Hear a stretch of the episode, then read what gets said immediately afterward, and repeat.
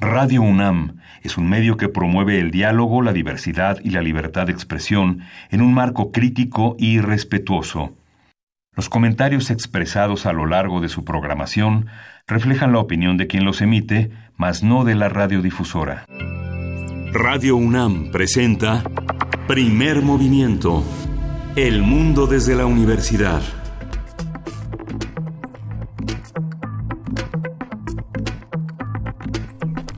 Buenos días, hoy es viernes 3 de mayo, Día de la Santa Cruz. Los albañiles, las personas de la construcción celebrarán hoy a todo lo que da este día, que son las 7, 5 de la mañana y estamos en la cabina de primer movimiento en Radio UNAM. Berenice Camacho, buenos días. Hola, buenos días, Miguel Ángel Quemain. Muy buenos días a todos ustedes allá afuera. Gracias por sintonizarnos. Y pues sí, hoy es el Día de la Santa Cruz y también hoy se cumplen dos años del feminicidio de Lesbi Berlín Rivera Osorio, que, como sabemos, pues un eh, feminicidio que tuvo lugar en el campus de Ciudad Universitaria y que, pues, eh, ya hemos perdido la cuenta de cuántas veces eh, pues nos simbran estas estas terribles noticias. Y pues bueno hay que eh, lo que se resalta después de estos dos años es que el día de ayer en la torre de ingeniería de la de la UNAM se llevó a cabo el acto solemne de, de disculpa pública por parte de la Procuraduría General de Justicia de la Ciudad de México en memoria de Lesbi de Lesbi Berlín y también eh, una disculpa pública hacia sus familiares resalta la lucha también de, su madre, de la madre de Lesbi, que ha sido de verdad incansable y ejemplar. Y pues bueno, una disculpa pública que forma parte de uno de los puntos recomendatorios que el año pasado presentó la Comisión de Derechos Humanos de la Ciudad de México en la recomendación especial que emitió para el caso de Lesbi, puntualmente eh, eh, pues por desaseo, irregularidades en la investigación y también por eh, pues revictimización hacia Lesbi.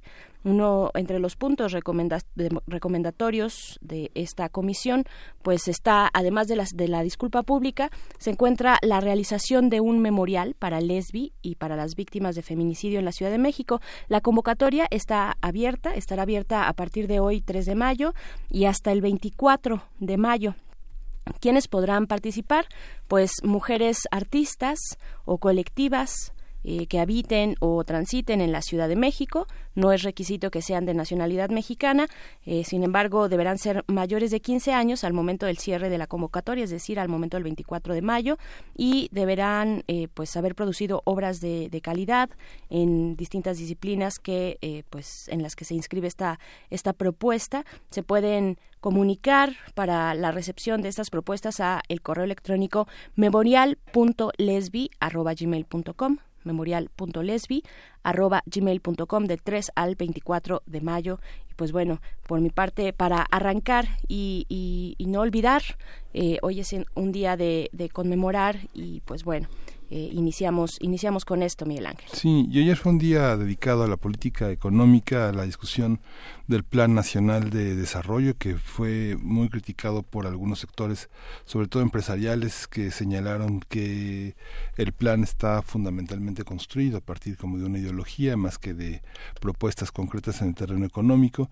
El presidente señaló y corrigió a a la, a, la, vocería de Hacienda señalando que no hay un subejercicio, sino que son ahorros, no se ha dejado de gastar por, por ineptitud, por inoperancia, por descuido, sino que hay una política de ahorro que da los primeros resultados. Y bueno, fue contrastante con el... Eh, con la presentación que hicieron el conjunto del secretario de Hacienda, el, el doctor Carlos Ursúa, junto con el secretario general de la Organización para la Cooperación y el Desarrollo Económico, la OCDE, un organismo claramente representante del mundo neoliberal, que señalaba que el riesgo por la situación financiera de petróleos mexicanos pondrá a México a pagar un mayor interés por su deuda y en consecuencia pues habrá menos dinero para invertir en salud, educación, infraestructura o en políticas sociales para reducir la pobreza. Pemex, Pemex en la voz de Gurría debe ser fuente de estabilidad para el país y no de vulnerabilidad, como lo demostró en una amplia exposición el día de ayer que se reunió con el secretario de Hacienda. Pues así está la situación. Un crecimiento de 1.6 es el que se prevé y no lo que se ha esperado, que lo empata a la, al rumbo de la economía internacional, que bajó de 2.2 a dos y, se prevén descensos en las carreras económicas de varios países de la región. Pues sí, y también, también el día de hoy es el Día Mundial de la Libertad de Prensa. Eh, en México, México se situó en el lugar número 144 de 180 países, esto según un informe de Reporteros Sin Frontera que pueden ustedes eh, pues observar con mayor detenimiento si eh, buscan las redes sociales de México Social arroba México Social está exponiendo el reportaje de Reporteros sin Frontera. Y pues bueno eh, en, pues es una forma también de recordar que ejercer el periodismo en nuestro país es, es es uno de los de las eh, pues de los países de los lugares más peligrosos para hacerlo. Dentro de los de este ranking pues Noruega está en el primer lugar Finlandia Suecia Países Bajos y pues así se va hasta Corea del Norte en el número 179 y pues bueno eh, interesante este este ranking que ya está público para que ustedes lo puedan observar Miguel Ángel. Y pues vámonos con todo lo de hoy lo que vamos a tener en este viernes. Ya es viernes por fin es viernes. Vamos a iniciar con eh, pues una conversación con Viridiana Belgañón defensora de derechos humanos y también de los derechos de las mujeres litigante en la organización X Justicia para las mujeres. Vamos a platicar a darle seguimiento a la cuestión del Me Too de el arroba MeToo, el hashtag MeToo, eh, o yo también, a mí también, y pues queremos saber qué ha pasado, qué ha pasado con estos casos, eh, pues qué lecturas continuar eh, haciendo como sociedad al respecto. Sí, y vamos a tener también eh, el análisis en la nota nacional de pasta de conchos, lo que debemos cambiar en la industria minera. Vamos a contar con el comentario de Violeta Núñez Rodríguez. Ella es economista por la UNAM, maestra y doctora en desarrollo rural por la UAM Xochimilco, autora de Minería Mexicana en el Capitalismo en el siglo XXI. Y también en nuestra nota internacional, el diálogo entre Serbia y Kosovo, estas posibilidades de que a partir del diálogo y de un acuerdo, pues puedan en determinado momento entrar a la eh, pues participación económica de la Unión Europea. Estaremos platicando con Luis Guacuja, responsable del programa de estudios sobre la Unión Europea del posgrado de la UNAM y vamos a contar hoy en la mesa del día, vamos a contar con la presencia de la doctora Erika Pani para ver qué significa el 5 de mayo, cómo celebrarlo, cuál es su vigencia, cuál es la trascendencia en la cultura mexicana. Erika Pani es profesora investigadora en el Centro de Estudios Históricos del Colegio de México. Y pues hoy es viernes, como todos los viernes es aquí en primer movimiento de Radio Teatro y también de complacencias musicales. Vámonos con eh, algo de música y pues pero no sin antes darle la bienvenida a nuestros amigos de Radio Universitaria de Chihuahua de la radio de Radio Universidad que están con nosotros eh, de 6 a 7 de la mañana y que estarán con nosotros de 7 a 8 de la mañana en el en la Ciudad de México. Vamos a escuchar de Big Mama Thornton Ball Chain para Lufu Fiafa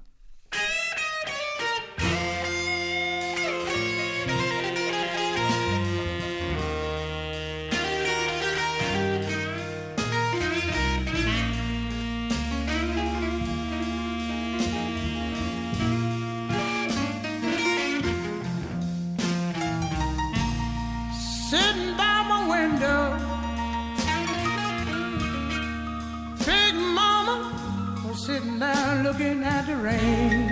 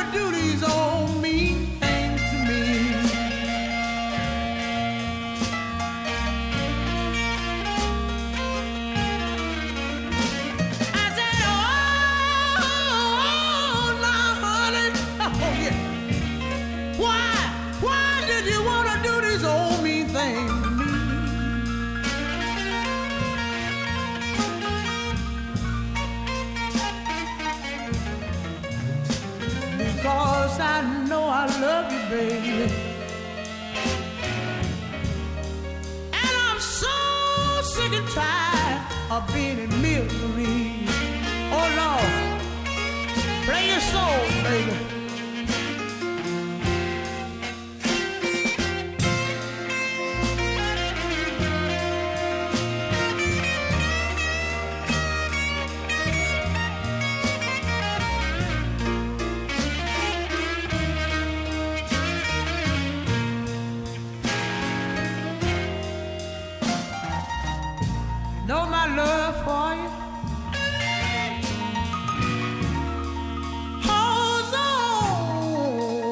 Like a ball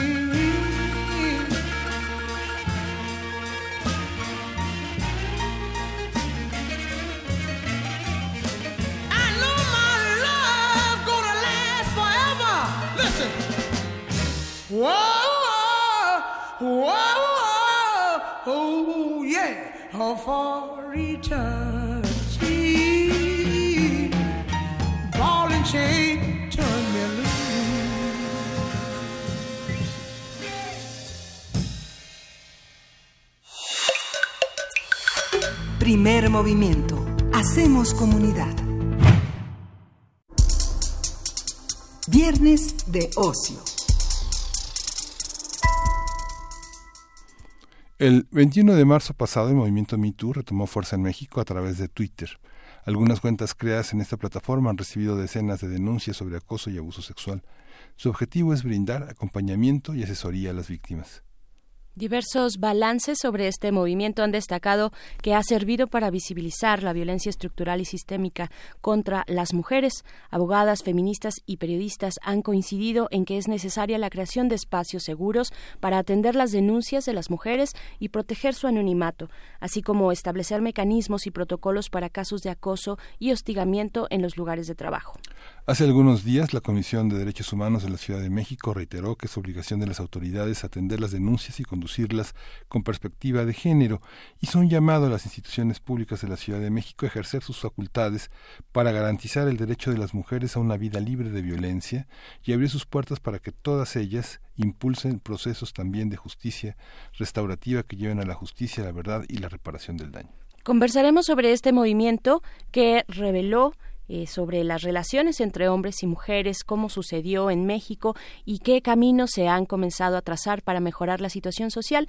Nos acompaña para ello Viridiana Belgañón, defensora de derechos humanos y derechos de las mujeres, litigante de X Justicia para las Mujeres. Muy buenos días, Viridiana. Eh, te saludamos desde, desde la cabina de Radio UNAM, eh, Miguel Ángel Quemain y Berenice Camacho. ¿Cómo estás? Hola, muy buenos días. Muy bien, muchas gracias. Gracias a ti, Viridiana, pues por tomar esta comunicación, por dar este seguimiento también, que eh, pues quisimos eh, digamos, no, no hace falta poner ningún pretexto para seguir hablando de esta situación y lo sabemos y particularmente además el día de hoy que conmemoramos dos años eh, del feminicidio de Lesbi Berlín en eh, las instalaciones de esta universidad. Y pero también también a partir de lo que se realizó en la comisión de derecho, eh, la Comisión de Derechos Humanos de la Ciudad de México, este acto que tuvo lugar la semana pasada, tengo entendido, y pues bueno, es un marco importante para hablar de qué ha pasado con, con Me Too, con este movimiento, particularmente en nuestro país. ¿Con qué podrías iniciar? ¿Con qué ángulo? ¿Qué te ha dejado ya al paso, al paso de los días a ti y digamos también lo que has visto en la comunidad de mujeres organizadas? Sí, pues mm, yo creo que la el punto de partida tal vez tendría que ser precisamente que el surgimiento del, del movimiento MeToo, ¿no? Eh, el día 22 de marzo de este año, eh, en realidad lo que ha dejado es un montón, ¿no? Eh, un cúmulo de aprendizajes eh, impresionante, pero sobre todo de de nuevas perspectivas y eh, de la necesidad de replantearnos desde diferentes áreas cómo es que vamos a actuar en contra de una violencia que resulta sistemática. Eh, cuando se miran los números eh, respecto del MeToo, por ejemplo, ¿no? Eh, Precisamente a partir de lo que detona en México el movimiento, que tiene que ver con el movimiento de, bueno, el hashtag, ¿no? MeToo Escritores Mexicanos, tenemos que el movimiento inicia el 22 de marzo y dos días después ya teníamos 134 nombres eh, de escritores mencionados más los que se fueron sumando a partir de nuevas cuentas que surgían no solo a partir de escritores, periodistas, este, incluso organizaciones de la sociedad civil, eh, luchadores y activistas por los derechos humanos, etcétera, etcétera, etcétera. Entonces, de lo que nos empezamos a dar cuenta desde un primer momento es de que hay una serie de violencias estructurales que se están gestando al interior eh, principalmente de los espacios de trabajo, pero que sobre todo se explican a partir de las relaciones de poder. Entonces, esa es la primera reflexión. Después nos encontramos en un segundo momento en el que empezamos a canalizar este tipo de reflexiones en la insistencia o en la necesidad eh, para alguna de las denunciantes de que este tipo de denuncias se formalicen y entonces se comienza a explorar la vía penal, ¿no? Y también se empieza a problematizar cuáles son eh, todos los obstáculos con los que se encuentra una mujer al, acudir ante la vía penal para denunciar algún tipo de delito o algún tipo de violencia en general, pero en particular eh, violencias que a partir del mito nos dábamos cuenta se remitían a momentos anteriores a los de la denuncia, que podían ser meses o años. Y en un tercer momento, que es tal vez uno de los que o el momento en el que estamos parados, precisamente tiene que ver con explorar otras vías más allá de lo penal. Y empezamos a preguntarnos, por ejemplo, como abogadas, ¿qué tendría que pasar eh, a través de la vía laboral para que este tipo de eh, señalamientos o denuncias tengan voz, ¿no? Y tengan consecuencias en los centros de trabajo y si esta consecuencia tendría que ser o, o, o solo podría ser eh, el despido de la persona que es señalada y obviamente toda la problematización alrededor que tiene que ver con cómo acreditas que efectivamente ocurrió el hecho y que el despido de la persona en todo caso sería un despido justificado, que no se le estaría despidiendo sin darle derecho de réplica, bueno, no el derecho de defenderse, que es un derecho que todos que todos tienen, etcétera, etcétera. La presunción de la inocencia, ¿no? Más que el derecho a defenderse, ¿no? Eh, ambos, o sea, el, precisamente el tema de presunción de inocencia está muy ligado con el sistema penal, ¿no? y en este momento pues también en, en un ámbito laboral pues aunque el, el principio de presunción de inocencia tendría que operar en realidad lo que tendría que darse voz es a ambas partes para poder verificar los hechos, acreditar las afirmaciones que se hacen en contra de un agresor y eventualmente tomar una determinación respecto de la consecuencia que, ojo, creo que ahí es importante, tendríamos que señalar que hasta ahora no están marcadas las pautas eh, respecto a las consecuencias que podría haber, que una podría ser la separación del trabajo, pero que en realidad podrían existir muchas más eh, opciones para dar respuesta a esto y que es precisamente lo que nos estamos planteando en este momento. Claro, y es bien importante justo, y ahora que lo menciona Miguel Ángel, esta cuestión de la presunción de inocencia, a mí me parece muy importante que hagas esta precisión sobre pues que eh, este es un derecho que se cobija dentro del eh, sistema judicial, dentro de una autoridad eh, del Estado, del Estado mexicano, como es el Poder Judicial y, y todo lo que tiene que ver con el, con, con un proceso penal, ¿no? va por ahí, porque, a ver, yo, yo te pediría, Viridiana, que, que hicieras justo antes antes de desarrollar todo esto que me parece muy interesante, toda esta cuestión de las distintas vías, por ejemplo, en lo laboral, en otros espacios que no llegan a la vía penal o a la judicialización, que nos regresáramos un poquito para ver lo que ocurrió en las redes sociales, cómo fue esta dinámica eh, eh, ahora que se menciona la cuestión de la presunción de inocencia, el debido proceso. Me parece importante que pongas eh, el punto sobre la mesa de bueno esto le corresponde eh, lo cobija y lo garantizan las autoridades. Cuando son las víctimas digamos las que están eh, pues denunciando a través de este medio que es el medio digital de Twitter en su caso o Facebook a ellas les correspondería digamos eh, en una dinámica eh, de, justicia, a ellas les correspondería que, a ellas les, porque se les señalaba mucho de, pues, eh, dónde está la presunción de inocencia en sus declaraciones, en sus, en sus señalamientos. Les toca a las mujeres resguardar esta posibilidad, bueno, o, este derecho de la presunción de inocencia. Claro. Yo creo que es uno de los debates centrales que ha aparecido como parte del desarrollo del movimiento y yo creo que también ha habido una respuesta que tiene que ver con mucha creatividad, pero también con precisamente qué le toca a cada quien, ¿no? Por un, por un, una parte tenemos que hay una serie de denuncias que se apersonan, ¿no? Que aparecen dentro del espacio digital, de las plataformas que son redes sociales y que en realidad tiene muy poco tiempo, si, si acaso una década, que comienzan a aparecer estos espacios como espacios socializados. Entonces, en ese sentido, ¿no? Eh, yo creo que el debate de a quién le toca cada cosa no resulta menor. Considero que el Me precisamente eh, no no está pretendiendo o no tiene dentro de sus objetivos sustituir al sistema judicial o al sistema penal. Y en ese sentido, eh, si bien es cierto, una mujer cuando afirma eh, ser víctima de algún tipo de agresión por parte de un escritor, por parte de un periodista o por parte de quien sea en una plataforma digital, eh, hay todo un tema de si la otra persona tendría el derecho o no a replicar, etcétera, etcétera, etcétera. Creo que las compañeras periodistas, precisamente que, que dieron paso a este tipo, a este movimiento, lo, lo lo solucionan de una manera bastante creativa. Precisamente lo que empiezan a plantear es, en el periodismo hay una cosa que llamamos derecho a la confidencialidad y en este caso nosotros vamos a proteger el derecho a la confidencialidad de aquellas que están denunciando. Eso por un lado. Y por otro lado también comienzan a cobijarse sobre una cosa que se llama Ley General de Víctimas, que hasta la fecha solo ha sido aplicada, ¿no?, en el ámbito de lo penal, pero que en realidad tendría que aplicar en todo momento y para todo para todo caso y para toda materia. Y en ese sentido lo que te dice la ley es toda víctima tiene derecho a hacer una denuncia de manera anónima. Y eso me llega a un segundo momento. Cuando decimos que el Me no sustituye al sistema judicial, ¿no? al sistema de impartición de justicia, precisamente lo que afirmamos es que toda persona que haga una denuncia eh, a través de las vías digitales o de las plataformas mantiene el derecho también de ejercitar eh, acción penal mediante el Estado de ejercitar eh, algún tipo de juicio en la materia laboral y en ese sentido creo que lo que nos han reportado hasta la fecha las vías estatales es que no están funcionando para canalizar este tipo de denuncias. Eso por un lado, ¿no?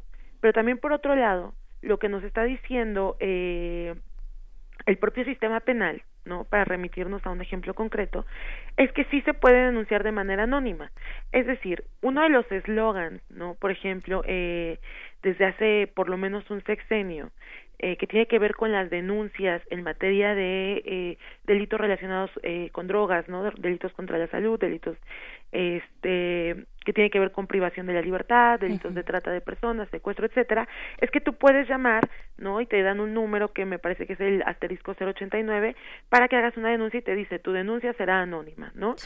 Entonces, cuando ellos te dan la posibilidad, cuando el sistema penal te da la posibilidad de denunciar de manera anónima tiene que ver con que está presumiendo un contexto en el que si tú denuncias poniendo una cara y un nombre, pones en riesgo tu vida. Eso por un lado. Y por otro lado, al tener estas consecuencias respecto de tu persona y de tu vida, lo que vas a hacer es desalentar el número de denuncias y en ese sentido no te vas a enterar de cuántos ilícitos se están cometiendo y tampoco vas a poder salvaguardar la vida de las personas que están en riesgo. Trasladando este tipo de lógicas al movimiento MeToo, si bien es cierto, eh, decía yo, ¿no? en un principio, al movimiento no le toca hacerse responsable de esta parte de la que se tiene que hacer responsable el sistema eh, de, de, impartición de justicia. Lo cierto es que el propio sistema alienta este tipo de escenarios, alienta este tipo de denuncias en eh, casos concretos que tienen que ver con el peligro de una persona. Y eso trasladado al tema de violencia contra las mujeres, pensemos en el caso del MeToo que tiene que ver con relaciones laborales. Estás denunciando a tu compañero de trabajo, estás denunciando a tu jefe que tiene los datos de tu domicilio, que tiene los datos de tus personas de confianza, que tiene una relación cotidiana contigo.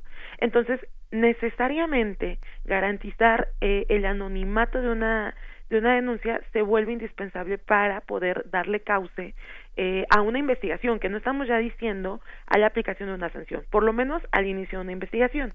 Y en ese sentido, claro que se presume inocente dentro del sistema a la otra persona y precisamente presumirlo inocente le da la posibilidad o el derecho de ejercitar una defensa, de enterarse cuáles son los hechos que son eh, denunciados en su contra para que pueda defenderse. Pero ello no implica que no se pueda hacer una denuncia y mucho menos que esta denuncia no pueda ser anónima. Qué interesante, qué interesante porque es muy complejo también. Eh, creo que vamos por buen camino, al menos en el papel, cuando el sistema judicial y, bueno, todo, todo el sistema de justicia eh, eh, brinda un equilibrio, un equilibrio entre los derechos de las personas víctimas y las personas imputadas, ¿no? Eh, cada una con sus propios, con sus propios derechos y posibilidades y cómo esto se dirime frente a una autoridad responsable. Pero en su caso también, y lo mencionabas hace un momento, Viridiana, eh, cuando tenemos un sistema de justicia que no ha resultado, eh, que no, que no ha bueno, que, no ha hecho su tarea de impartición de justicia de manera óptima, digamos, sino que está de verdad por debajo de, de lo que se esperaría eh, como un resultado, eh, digamos, aceptable siquiera, ¿no? Eh, cuando hay grandes niveles de impunidad, cuando se criminaliza a la víctima, pues también se, se vuelve un problema, ¿no? Se vuelve un problema desahogar por la vía penal, pero también no necesariamente, y lo mencionabas, no necesariamente es lo único y la única forma y el único camino, no para todos los casos. Hay una gran diversidad, hay un gran espectro, una escala, matices respecto a la violencia contra las mujeres que van desde la violencia feminicida más letal, ¿no? Eh, digamos en su punto máximo, o eh, pequeñas, pequeñas acciones cotidianas, ¿no? También. ¿Cómo, cómo resolver esto? ¿Cuáles son las vías? Eh, mencionabas el tema de la creatividad que, que también hemos visto, las vías para desahogar desde otros espacios que no lleguen a la judicialización de los casos. Bueno, sí, por un lado, en términos generales, cuando una se enfrenta a este tipo de escenarios, y es precisamente lo que hemos empezado a explorar, es que en un primer momento la respuesta es eh, lo penal. Y eso tiene que ver con que estamos eh, poniendo el dedo sobre el agresor, ¿no? Sin mirar que de manera estructural hay un sistema que posibilita que existan este tipo de violencias, porque las normaliza, porque las solapa, porque las esconde, ¿no? Porque las calla, porque las reprime, ¿no? O sea, porque reprime la manifestación de una mujer que dice eh, yo fui víctima de esto. Y en ese sentido, ¿no? Eh, nos hemos puesto a pensar desde el derecho, ¿qué vías tenemos, no? Y entonces tenemos sí la vía penal, pero también tenemos la vía civil, ¿no? Hasta ahora nadie se ha sentado a explorar cuál podría ser una, una reparación en materia civil que tenga que ver con eh, eh, casos de violencia contra las mujeres. Tenemos también la justicia laboral, ¿no? Que es una que hasta ahora ha sido muy poco explorada y sobre todo ha sido muy poco explorada desde la perspectiva de género, desde la perspectiva feminista. Tenemos eh, las medidas administrativas que tienen que ver sobre todo con las medidas que toma una institución al interior para solucionar este tipo de problemas.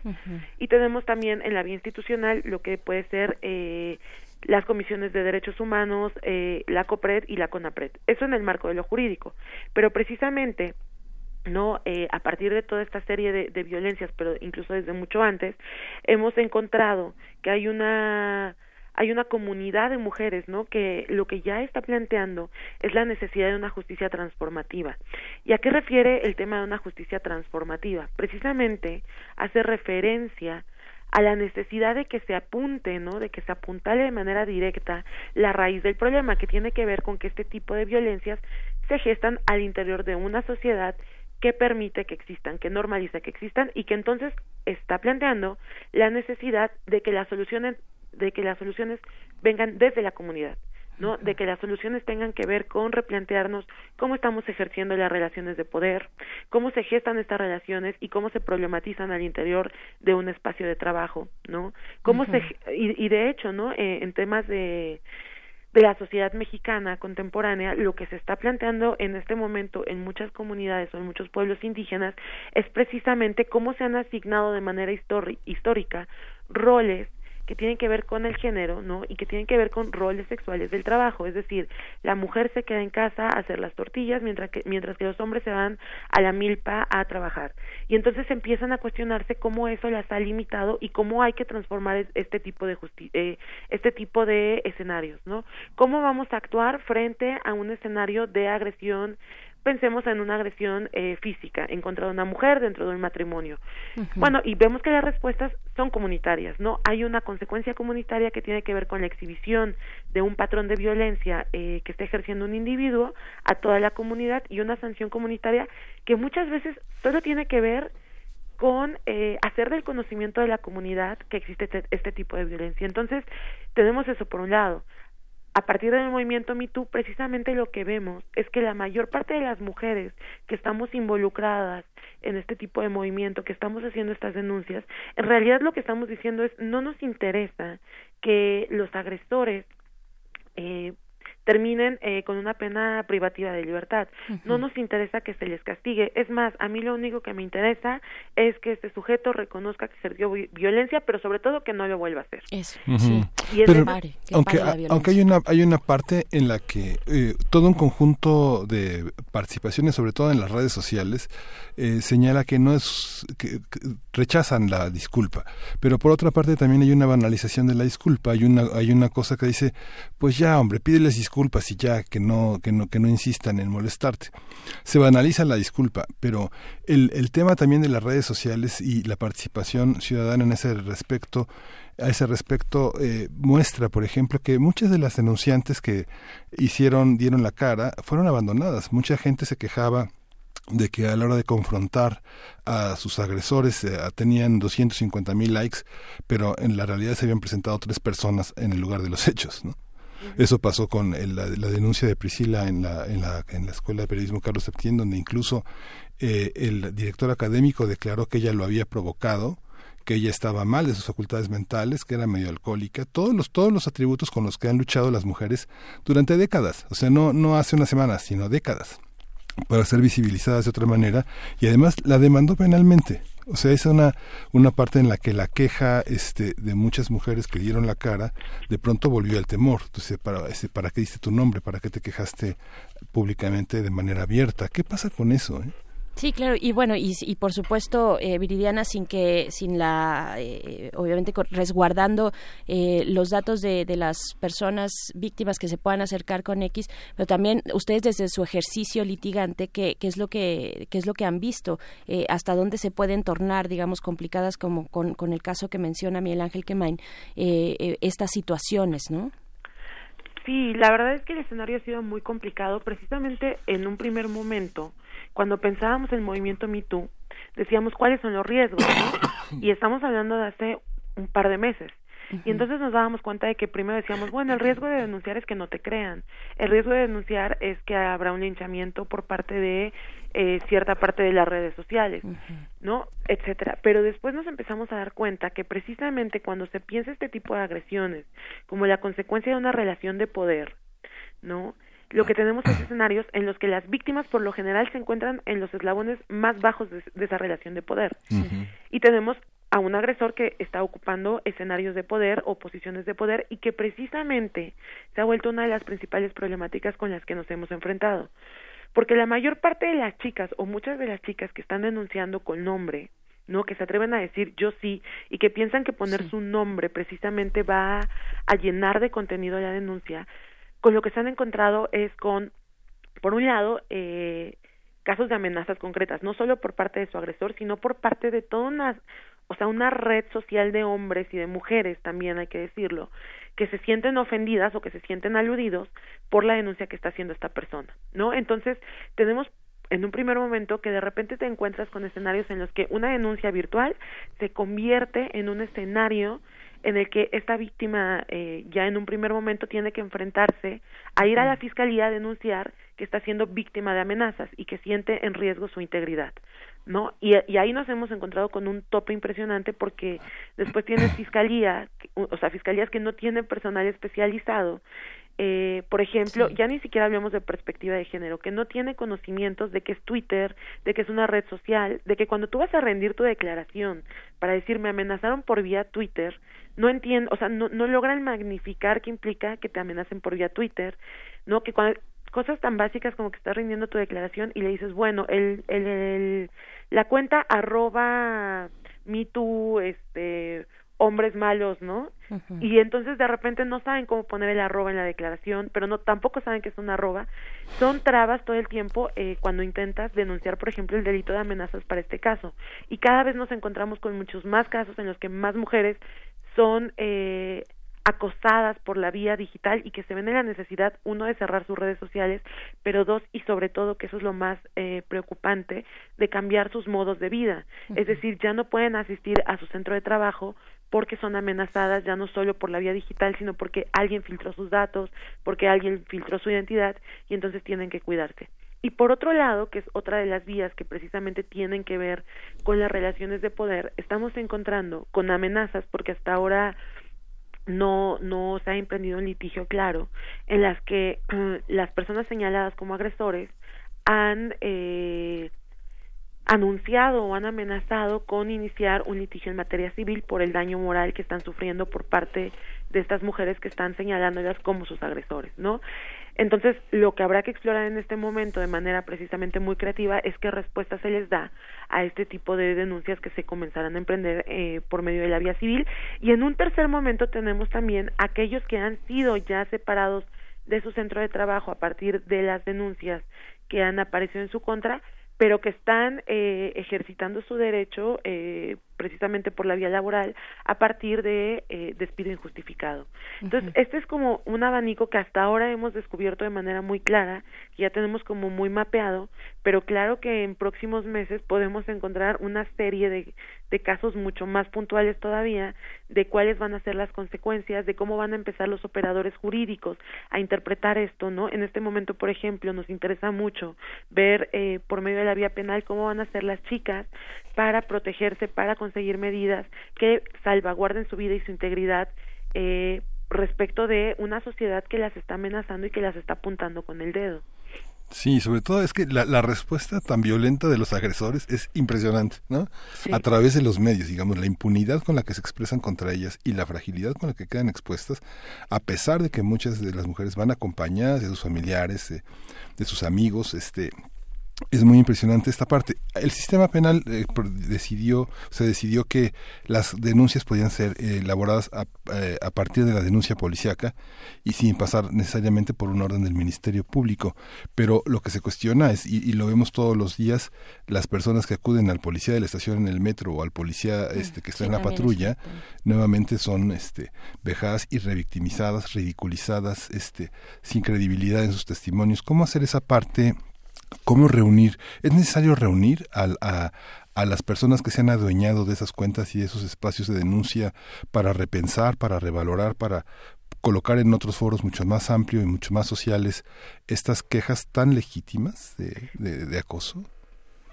Sí, sin duda. Yo creo que eh, algo que hemos encontrado en muchos de los foros a los que asistimos todo el tiempo a partir de que surgió el Me Too es precisamente que hay varias chicas que dicen, oye, pues es que yo señalé a mi agresor y entonces él me dijo como, ay, no, perdóname, yo no sabía o discúlpame, no era consciente. Entonces te das cuenta de que el mapa de opciones que tienes es muchísimo más grande que el de solo castigar, porque claro, cuando una denuncia cualquier tipo de violencia, y que esa es otra cosa como muy importante que hay que resaltar, lo que nos hemos encontrado a partir del Me Too es que no todas las denuncias que se hacen son denuncias que entran dentro del el tipo penal de acoso o dentro del tipo penal de violación, sino que hay conductas que son mucho más diversas, que no dejan de ser importantes, pero que a lo mejor no merecen eh, la pena privativa de libertad o no merecen una sanción en términos económicos para el agresor, que a lo mejor me merecen, y eso es algo que el sistema penal tendría que comenzar a explorar y que precisamente eh, la transición al nuevo sistema penal acusatorio nos da como mucho, mucho mayor pauta para ello, que tiene que ver con las medidas alternativas de reparación. Es decir, estamos pensando que este sistema, como un sistema penal, tendría que estar apuntando mucho más a la reparación integral del daño, ¿no? Que tenga que ver con medidas estructurales que atiendan de raíz. Es decir, si yo denuncio en un espacio de trabajo una serie de eh, conductas de acoso en mi contra y alguien dentro del mismo centro de trabajo dice a mí también me pasó y alguien más dice a mí también me pasó pero no fue ese agresor sino que fue otro lo que te está reportando este, este tipo de denuncias es que hay un escenario que posibilita que este tipo de conductas comiencen a desplegarse dentro del centro de trabajo. Entonces cuáles serían las medidas que tienes que tomar bueno pues tendrían que ser medidas estructurales que capaciten a todos los entes que están en ese centro de trabajo para reaccionar frente a una violencia, pero sobre todo para evitar cometer este tipo de violencias, ¿no? Entonces, cursos de sensibilización, cursos que tengan que ver con eh, la reapropiación o el replanteamiento de las, de las masculinidades, la forma en la que se ejerce la masculinidad, de las relaciones asimétricas de poder y que sobre todo comiencen a poner el dedo sobre casos puntuales y que precisamente es otra de las cosas que han surgido a partir de la discusión MeToo, que tiene que ver con si es grave que exista acoso sexual, pero también es cierto que existen otro tipo de problemáticas que se están desarrollando al interior de los centros de trabajo y que tienen que ver con discriminación por raza, por clase, ¿no? por etnia, etcétera, y que en ese sentido tendríamos que estar atendiendo, tendríamos que estar generando protocolos que pongan atención sobre cómo vas a solucionar los problemas en toda esta parte. Entonces, de, o sea, siempre nos decía, ¿no? Cuando pensamos en lo penal siempre estamos pensando en el individuo que merece ser castigado. Pero si las medidas, incluso en, en, materia penal, se plantean como medidas de reparación integral, como medidas estructurales, tendrían que abarcar un espectro mucho más amplio. Precisamente ayer lo veíamos eh, con el tema de la disculpa pública que se ofreció por el, eh, a la madre, ¿no? Araceli, por el caso de Lesbi Osorio, y Lesbi decía, eh, perdón, y, y, Araceli decía, no tiene sentido ofrecer una disculpa si esto no se acompaña de medidas estructurales que de verdad cambien y atiendan cada uno de los casos en los que las mujeres reporten violencias. Lo que está diciendo Araceli es indispensable, está diciendo, este es un caso, ya sucedió, qué bueno que se reconoce que sucedió, pero es necesario que se tomen medidas estructurales. Este sistema no puede seguirse centrando en el castigo del agresor, no puede seguirse centrando solo en la disculpa por el caso específico, necesitamos medidas que nos abracen a todas porque todas estamos en escenarios de posibilidad de riesgo. ¿No? Y eso también pasa por capacitar a todos y cada uno de los elementos que participan en la cadena de impartición de justicia, porque lo que te vas a encontrar en materia penal es que si, si denuncias ante el policía, el policía no está capacitado, ya no digamos de nuevo en perspectiva de género, no está capacitado en cómo atender víctimas, no está capacitado en cómo canalizar la denuncia de una víctima ante el Ministerio Público. Lo que va a intentar hacer el policía, y eso de verdad que es lamentable, es eh, persuadirte de que denuncies. Primero te va a decir si estás segura de que hubo un delito, una vez que le dices que sí, que estás segura, te va, te va a convencer y te va a decir, bueno, pero usted está consciente de que va a perder todo el día en el Ministerio Público, pero usted está consciente de que la agencia del Ministerio Público está hasta el otro lado de la ciudad, ay, pero usted está consciente de que no tiene pruebas y todo el tiempo se van a, o sea, se van a enfocar en cómo desalentar tu denuncia. Y eso lo podemos eh, como reportar a lo largo de la cadena, en general de la cadena, que tiene que ver con los actores que intervienen en la impartición de justicia. Entonces, capacitar al primer respondiente es indispensable. Eso en materia penal, pero después en materia laboral tienes que eh, los encargados de verificar que no se eh, que no se incumplen las normativas eh, dentro de un centro de trabajo y ello tiene que ver con eh, casos de discriminación, acoso, etcétera, son inspectores de trabajo y cuando te asomas a ver cuál es el número de inspectores de trabajo para todo el país, estás hablando aproximadamente de un número de 300 personas, que además son ingenieros que no tienen eh, formación en discriminación, en sensibilización. Y que no tenido la capacitación necesaria. A mí me da la impresión también que hay una parte que, que hay una enorme carencia, ¿no? Que pareciera que todo este movimiento es únicamente heterosexual, ¿no? Parece que lo otro no cuenta, ¿no?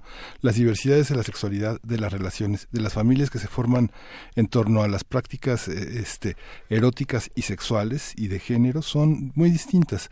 Pareciera que a los homosexuales no, no, no pasa nada, ¿no? Si son dos mujeres lesbianas y son dos hombres homosexuales, y hay una perspectiva de roles en las que uno por el rol que ocupa es atacado, este, parece que no existe. Hay, hay una parte en la que el movimiento tendría que repensarse menos heterosexual, ¿no? ¿No? seguramente. Eh, igual y también tiene que ver con una visión que se percibe desde fuera. Porque lo cierto es que cuando comienzas a participar eh, del propio movimiento, lo que te encuentras es con un número de, de identidades exogenéricas que se despliegan al interior y entonces encuentras mujeres que son lesbianas, mujeres que son intersexuales, incluso mujeres trans, ¿no? Que, que, hasta ahora no se han asumido como parte del movimiento, pero que creo que no es necesariamente culpa del movimiento, sino que tiene que ver con precisamente lo que decíamos, cómo se apersonan las relaciones de poder dentro de los espacios de trabajo, dentro de los espacios públicos. Y lo cierto es que mm, sí, una de las tareas del movimiento es plantearse de manera más amplia, eh, como mirarse hacia adentro y plantear cuáles son eh, las posibilidades que existen en ese sentido, pero también es cierto que de verdad en este momento todas, o sea, las chicas que están, por ejemplo, dedicado a la documentación eh, de las denuncias en Twitter se encuentran rebasadas a meses de iniciado eh, el movimiento, ¿no? Se encuentran rebasadas en la recopilación de datos, en intentar eh, ver en qué supuesto legal pueden o no pueden entrar, en estarse asesorando con abogadas para ver porque ya las están denunciando por un lado por daño moral, por otro lado ya están, perdón, demandando por daño moral, este, por otro lado ya las están amenazando, etcétera. Y luego tienes a las propias chicas que están denunciando que se tienen que hacer cargo solas o acompañadas de un proceso que han iniciado y que tiene que ver con visibilizar esas violencias. Entonces, de pronto que sí es demasiado eh, pedirle al movimiento en sí mismo que abrace otros movimientos, por lo menos en este momento en el que estamos reconociendo eh, nos está, o sea, estamos aprendiendo a narrarnos de una manera diferente, es decir, ya no decimos, ay, estoy loca, ¿no? Eh, ay, a lo mejor no me pasó, ay, a lo mejor la otra chica está mintiendo. Estamos aprendiendo a reconocer que cuando una persona dice me pasó, cuando una mujer dice me acosaron, cuando una mujer dice me violaron, es cierto y que tenemos que creerle. Pero ¿qué pasa cuando, por ejemplo, el, el denunciado es nuestro amigo, es nuestro familiar, etcétera? Nos estamos haciendo cargo también de esta parte. Entonces, de pronto sí es tan abrumador que, suceda todo esto y tenerse que hacer cargo de todo esto en conjunto que también eh, pensar en este momento la, la la necesidad del movimiento de diversificar las posibilidades a partir de asumir otras prácticas otras prácticas erótico afectivas pues se vuelve mucho muy complejo no entonces lo ideal yo creo que sería que si comienza a asumirse que las relaciones de poder eh, posibilitan precisamente este tipo de escenarios, pues entonces que se vayan sumando voces que vengan de la diversidad sexual, que vengan eh, a lo mejor de las mujeres trans y que esa es otra de las cosas que decía hace rato, hay que transversalizar todo esto que estamos pensando. ¿Qué pasa cuando la denuncia no solo es de una mujer, sino que es de una mujer trans? Pero ¿qué pasa cuando además esa mujer, que también es mujer trans, también es pobre y también es indígena, ¿no? Claro, claro. Eh, pues sí, no, y, abres la, y se abre la oportunidad y creo que es algo que ha reiterado el movimiento eh, de derechos de las mujeres, el movimiento feminista, la oportunidad de que otros grupos con otras características, eh, Viridiana, se, se sumen desde sus propios espacios y conociendo su propia eh, su propio contexto y desde donde estén parados, paradas, parades y, y, desde esta manera accionar y, y, comprometerse también, ¿no? Creo que por parte del movimiento MeToo y por parte de mujeres, eh, eh, vaya, es clarísima la, la organización, las redes que se están haciendo también, estas redes de sororidad que, que se le dice, ¿no? A esta estrategia política de protegernos entre nosotras. Eh, y, me parece interesante la invitación, la oportunidad de que otros, otras desde otros espacios puedan hacer lo propio también. Y pues bueno, se, nos, se nos acaba del tiempo, Viridiana, con esta plática tan interesante. Nos queda también fuera el tema de las pruebas, por ejemplo, cómo comprobar, ¿no? Esto que ha surgido también en el, dentro dentro del contexto del Me Too, bueno, ¿qué pruebas tienes? Bueno, pues es, eh, eh, qué complicado es en un espacio, en un, en un momento como es, en un momento de acoso, cuando puede ser sutil o cuando puede tener otros matices, pues tener, tener pruebas, ¿no? Eh, y pues bueno, entre muchísimas otras cosas, pero te agradecemos, Viridiana Belgañón, defensora de derechos humanos, litigante en X, de derechos humanos y derechos de las mujeres, litigante en X de justicia para las mujeres, pues que estés conversando con nosotros y con nosotras. Y bueno, dinos también nada más por último dónde las podemos encontrar en redes sociales.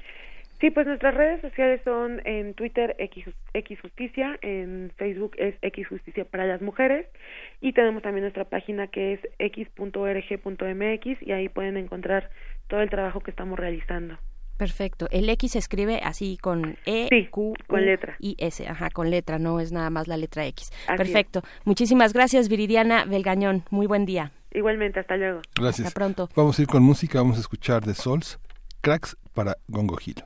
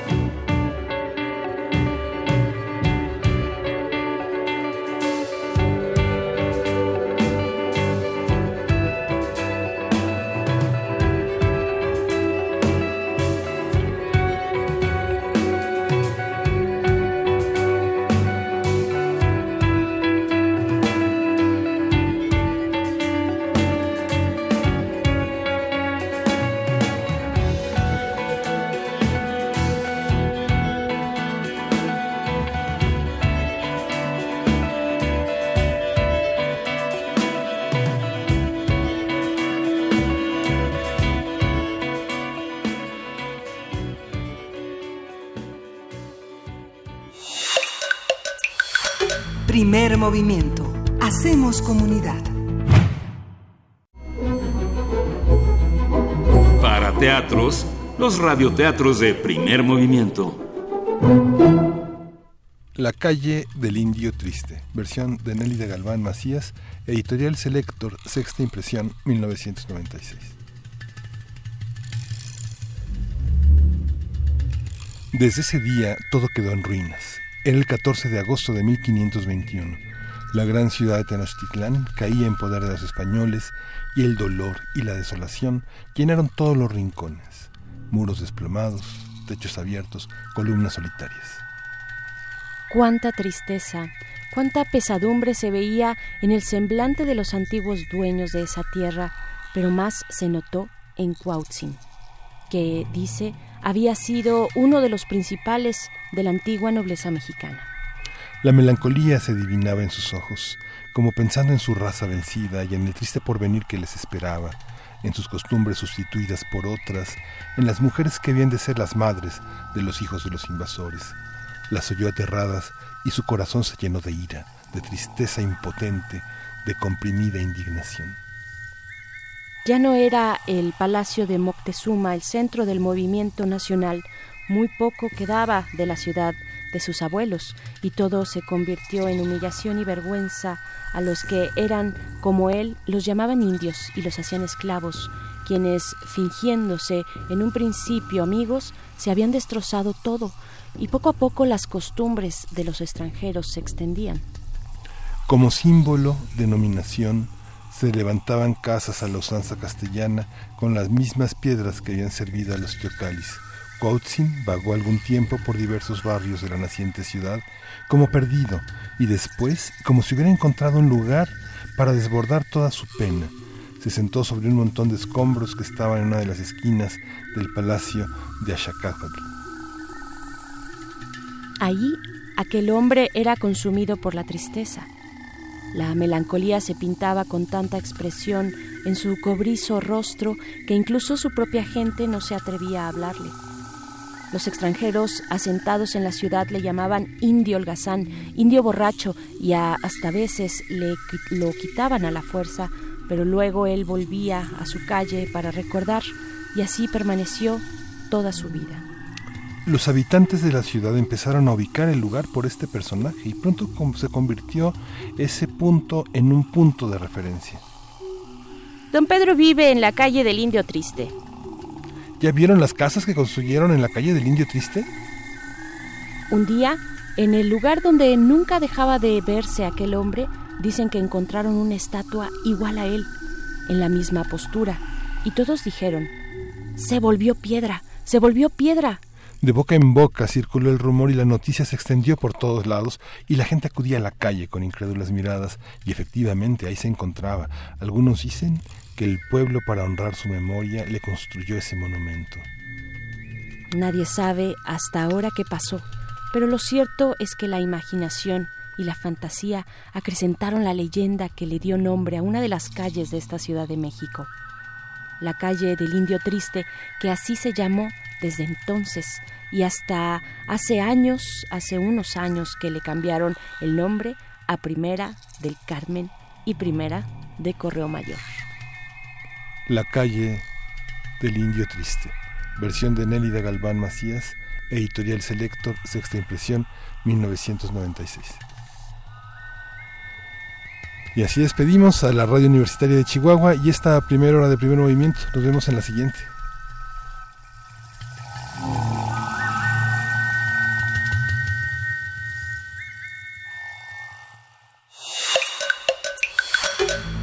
Movimiento Hacemos comunidad. Síguenos en redes sociales. Encuéntranos en Facebook como Primer Movimiento y en Twitter como arroba PMovimiento. Hagamos comunidad.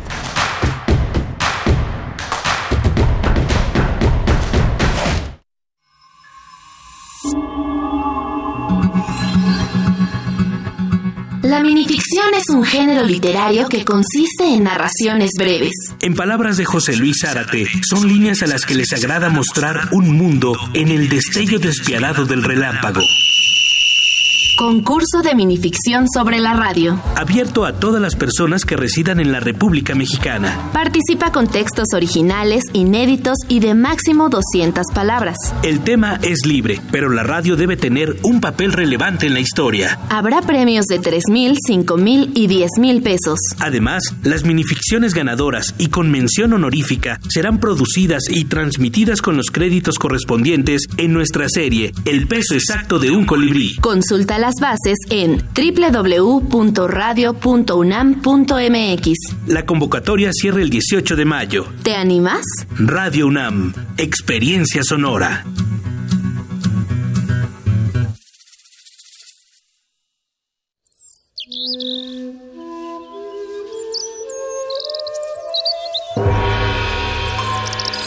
El cuadrante es una parcela fértil para todo tipo de sonidos. La cosecha depende del músico y el músico depende de la escucha que fertiliza el campo. El ciclo del sonido. Cultivo de hercios. Composta radiofónica para la nueva música. Lunes y jueves, 21 horas, por resistencia modulada. 96.1 FM, Radio 1. Experiencia sonora. El presupuesto participativo sí funciona. Hoy, en Enchula tu Colonia Tour, el caso de éxito de Beatriz y Marcelo. La barranca de Barrelaco era un espacio peligroso. dijimos, ¿por qué este espacio que está tan bonito está tan abandonado? Y en eso nos enteramos de que existía este presupuesto participativos con los cuales hemos ido eh, mejorando todo lo que es la infraestructura. Tu idea puede ser valiosa y tienes las herramientas para cambiar una realidad. El presupuesto participativo es un aliado para mejorar tu comunidad. Instituto Electoral Ciudad de México. Nueve de cada diez incendios forestales son provocados por actividades humanas. Si enciendes una fogata en el bosque o en la selva, hazlo en un espacio alejado de árboles, troncos, pasto y hojarasca. Antes de irte, asegúrate de apagarla completamente. Si ves un incendio forestal, repórtalo al 911 o al 01800 4623 6346. Prevenirlo es más fácil que combatirlo. Sistema Nacional de Protección Civil, Secretaría de Seguridad y Protección Ciudadana. Queremos escucharte. Llámanos al 55 36 43 39 y al 55 36 89 89. Primer movimiento. Hacemos comunidad. Son las 8 de la mañana con 3 minutos. Iniciamos la segunda hora de primer movimiento en este viernes 3 de mayo y damos la bienvenida a ustedes que nos escuchan a través del 96.1 de FM, también del 860 de AM. Hoy es viernes y nos sintonizan por allá en el, eh, en el alma mater del cuadrante. Y también, eh, de verdad que nos da mucho gusto eh, tener esta, esta frecuencia unida con la radio Nicolaita, la radio de la Universidad Michoacana de San Nicolás de Hidalgo, que transmite a través del 104.3 allá en Morelia. Bienvenidos, bienvenidas, si nos escuchan desde allá, mándenos sus comentarios, mándenos, eh, pues díganos cómo, cómo amanecen por allá, que, eh, cómo, cómo pinta la ciudad de Morelia el día de hoy, arroba PMovimiento en Twitter, esa es nuestra cuenta para que ustedes se pongan en contacto y también en primer movimiento UNAM es desde donde nos pueden localizar eh, y escribir a través de Facebook. Miguel Ángel Quemain, muy buenos días a ti también. Hola, buenos días. Acabamos de tener una hora muy interesante con conversando con Viridiana Valgañón sobre el tema de el mito mexicano y, y bueno, el aprendizaje continúa. Yo creo que es uno de los desafíos futuros. Vale la pena escuchar esta conversación y sumarse a esta manera no solo de enfrentar el abuso y la discriminación en el orden sexual, sino ante todo poder, porque finalmente el ámbito laboral, el ámbito de la familia, el ámbito grupuscular son eh, los territorios de los abusos para ambos sexos, para los roles que las personas jugamos en distintos momentos, en distintas circunstancias, y lo que está claro es la impunidad y la violencia del poder, ¿no? de, la, de, de las jerarquías que pasan por encima de los derechos de las personas, por encima de todo. De manera eh, sistemática y, y, y, bueno y, constante eh, sistémica también. Y pues bueno estaremos durante las siguientes dos horas con ustedes si ustedes nos lo permiten. Vamos a tener una nota nacional que toca el tema de pasta de conchos y lo que debemos cambiar de la industria minera. Mucho que decir en torno a la industria de la minería en nuestro país y particularmente a este hecho eh, de, de hace años ya pero que marcó pues la vida sindical en nuestro nuestro, en nuestro país esta relación entre los poderosos, los que tienen eh, eh, las, las concesiones millonarias de estos espacios y también los trabajadores, sus derechos laborales y sus familias. Bueno, vamos a platicar con Violeta Núñez Rodríguez, economista por la UNAM, maestra y doctora en desarrollo rural, rural por la UAM Xochimilco. Miguel Ángel, y también tenemos una nota internacional sobre el diálogo entre Serbia y Kosovo. Esto eh, con el comentario de Luis Guacuja, responsable del programa de estudios sobre la Unión Europea del posgrado de la UNAM. Pues vámonos a la nota nacional.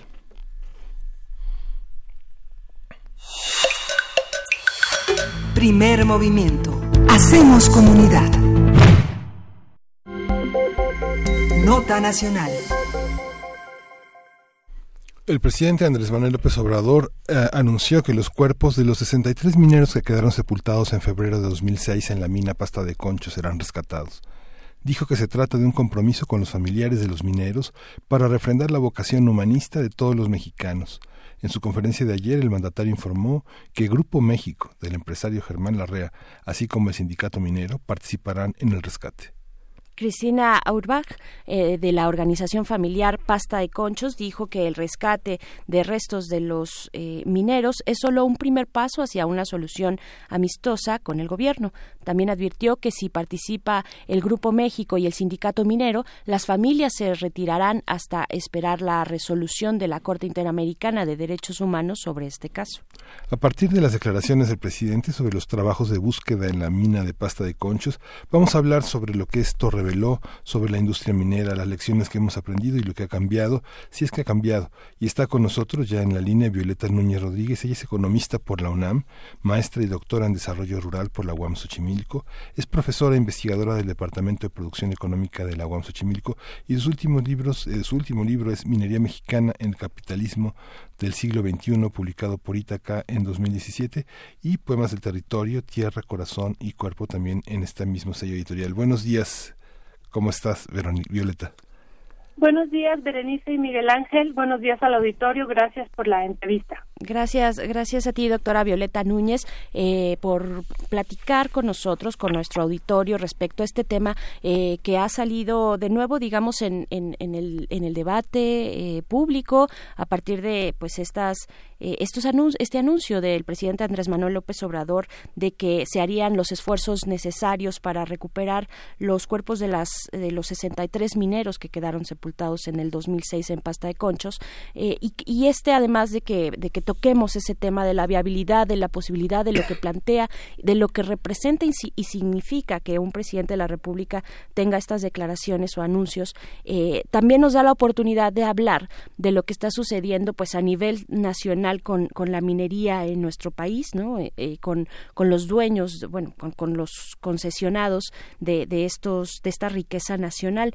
Eh, en, temas de seguridad, eh, ¿qué, tan, ¿qué tan factible, posible es que algo como lo que ocurrió en Pasta de Conchos pueda, pueda tener una segunda versión, eh, pues se pueda repetir, Violeta? Berenice, bueno, primero quisiera decir que, que los familiares de los mineros, los huérfanos, las viudas siguen esperando justicia y todo el pueblo mexicano seguimos esperando justicia ante este terrible hecho que ocurrió en 2006. Eh, hay que eh, señalar muy enfáticamente que los mineros perdieron la vida por 83 pesos que se les pagaba al día. En ese momento, por el tipo de cambio, eran 7 dólares eh, el día y bueno, perdieron la vida en, en estas condiciones. Y hay que señalar también muy enfáticamente que pues poner en duda si fue un accidente o realmente ya se venía denunciando desde el 2001 tenemos registros de que las condiciones en las que estaban los trabajadores impedían seguir estando eh, en ese tipo de mina, en esas en esa eh, situación, ya que ya había eh, presencia muy fuerte de gas metano. Y bueno parece que las eh, denuncias que hicieron los trabajadores no fueron escuchadas y bueno finalmente pues hubo una situación lamentable. Pero bueno hablar de una eh, eh, accidente en un contexto donde ya se sabía que las condiciones no eran las adecuadas, pues realmente resulta trágico, ¿no? Y bueno, otro elemento importantísimo que hay que recordar es que eh, eran las dos y media de la mañana, poco se dice. Esto nos muestra las grandes, eh, eh, pues, formas de explotación que tienen las diferentes mineras, ¿no? Que nunca descansan ellos entraban en el, turno de las de las 10 a las de las 10 de la noche a las 6 de la mañana y este accidente ocurrió a las dos y media de la mañana no esto nos muestra que la extracción de minerales no no cesa es permanente, o sea, el, deseo de la extracción y ganancia está, eh, eh, pues, eh, o es incesante. Y bueno, otro elemento muy, muy importante, y por eso empecé con eso, es que estos mineros eran eh, subcontratados, eh, no eran, eh, no mm. pertenecían a, a, la empresa como tal, sino eran un, un subcontrato y bueno, por eso los 83 pesos diarios que, eh, repito, eran menos de eh, 7 dólares al día, ¿no? Eso también demuestra el grado de explotación o de superexplotación que vivieron estos mineros. Ahora, eh, hay que enunciar que esto pues realmente no es algo aislado, ojalá, eh, digo, es dramático lo de los 65 mineros eh, que, que quedaron, los 63 que quedaron sepultados, se pudieron sacar dos, pero no es algo que ocurra y que ya no, o que ocurrió y que ya no vuelva a ocurrir. Eh, eh, más bien, si uno revisa, por ejemplo, de manera permanente, lo hemos estado haciendo eh, los boletines del sindicato minero, lo que encontramos es que esto es una constante. Por ejemplo, el 25 de abril del 2010, el sindicato minero denunciaba la muerte de un trabajador de la sección 11 de Santa Bárbara por las pésimas condiciones de seguridad industrial.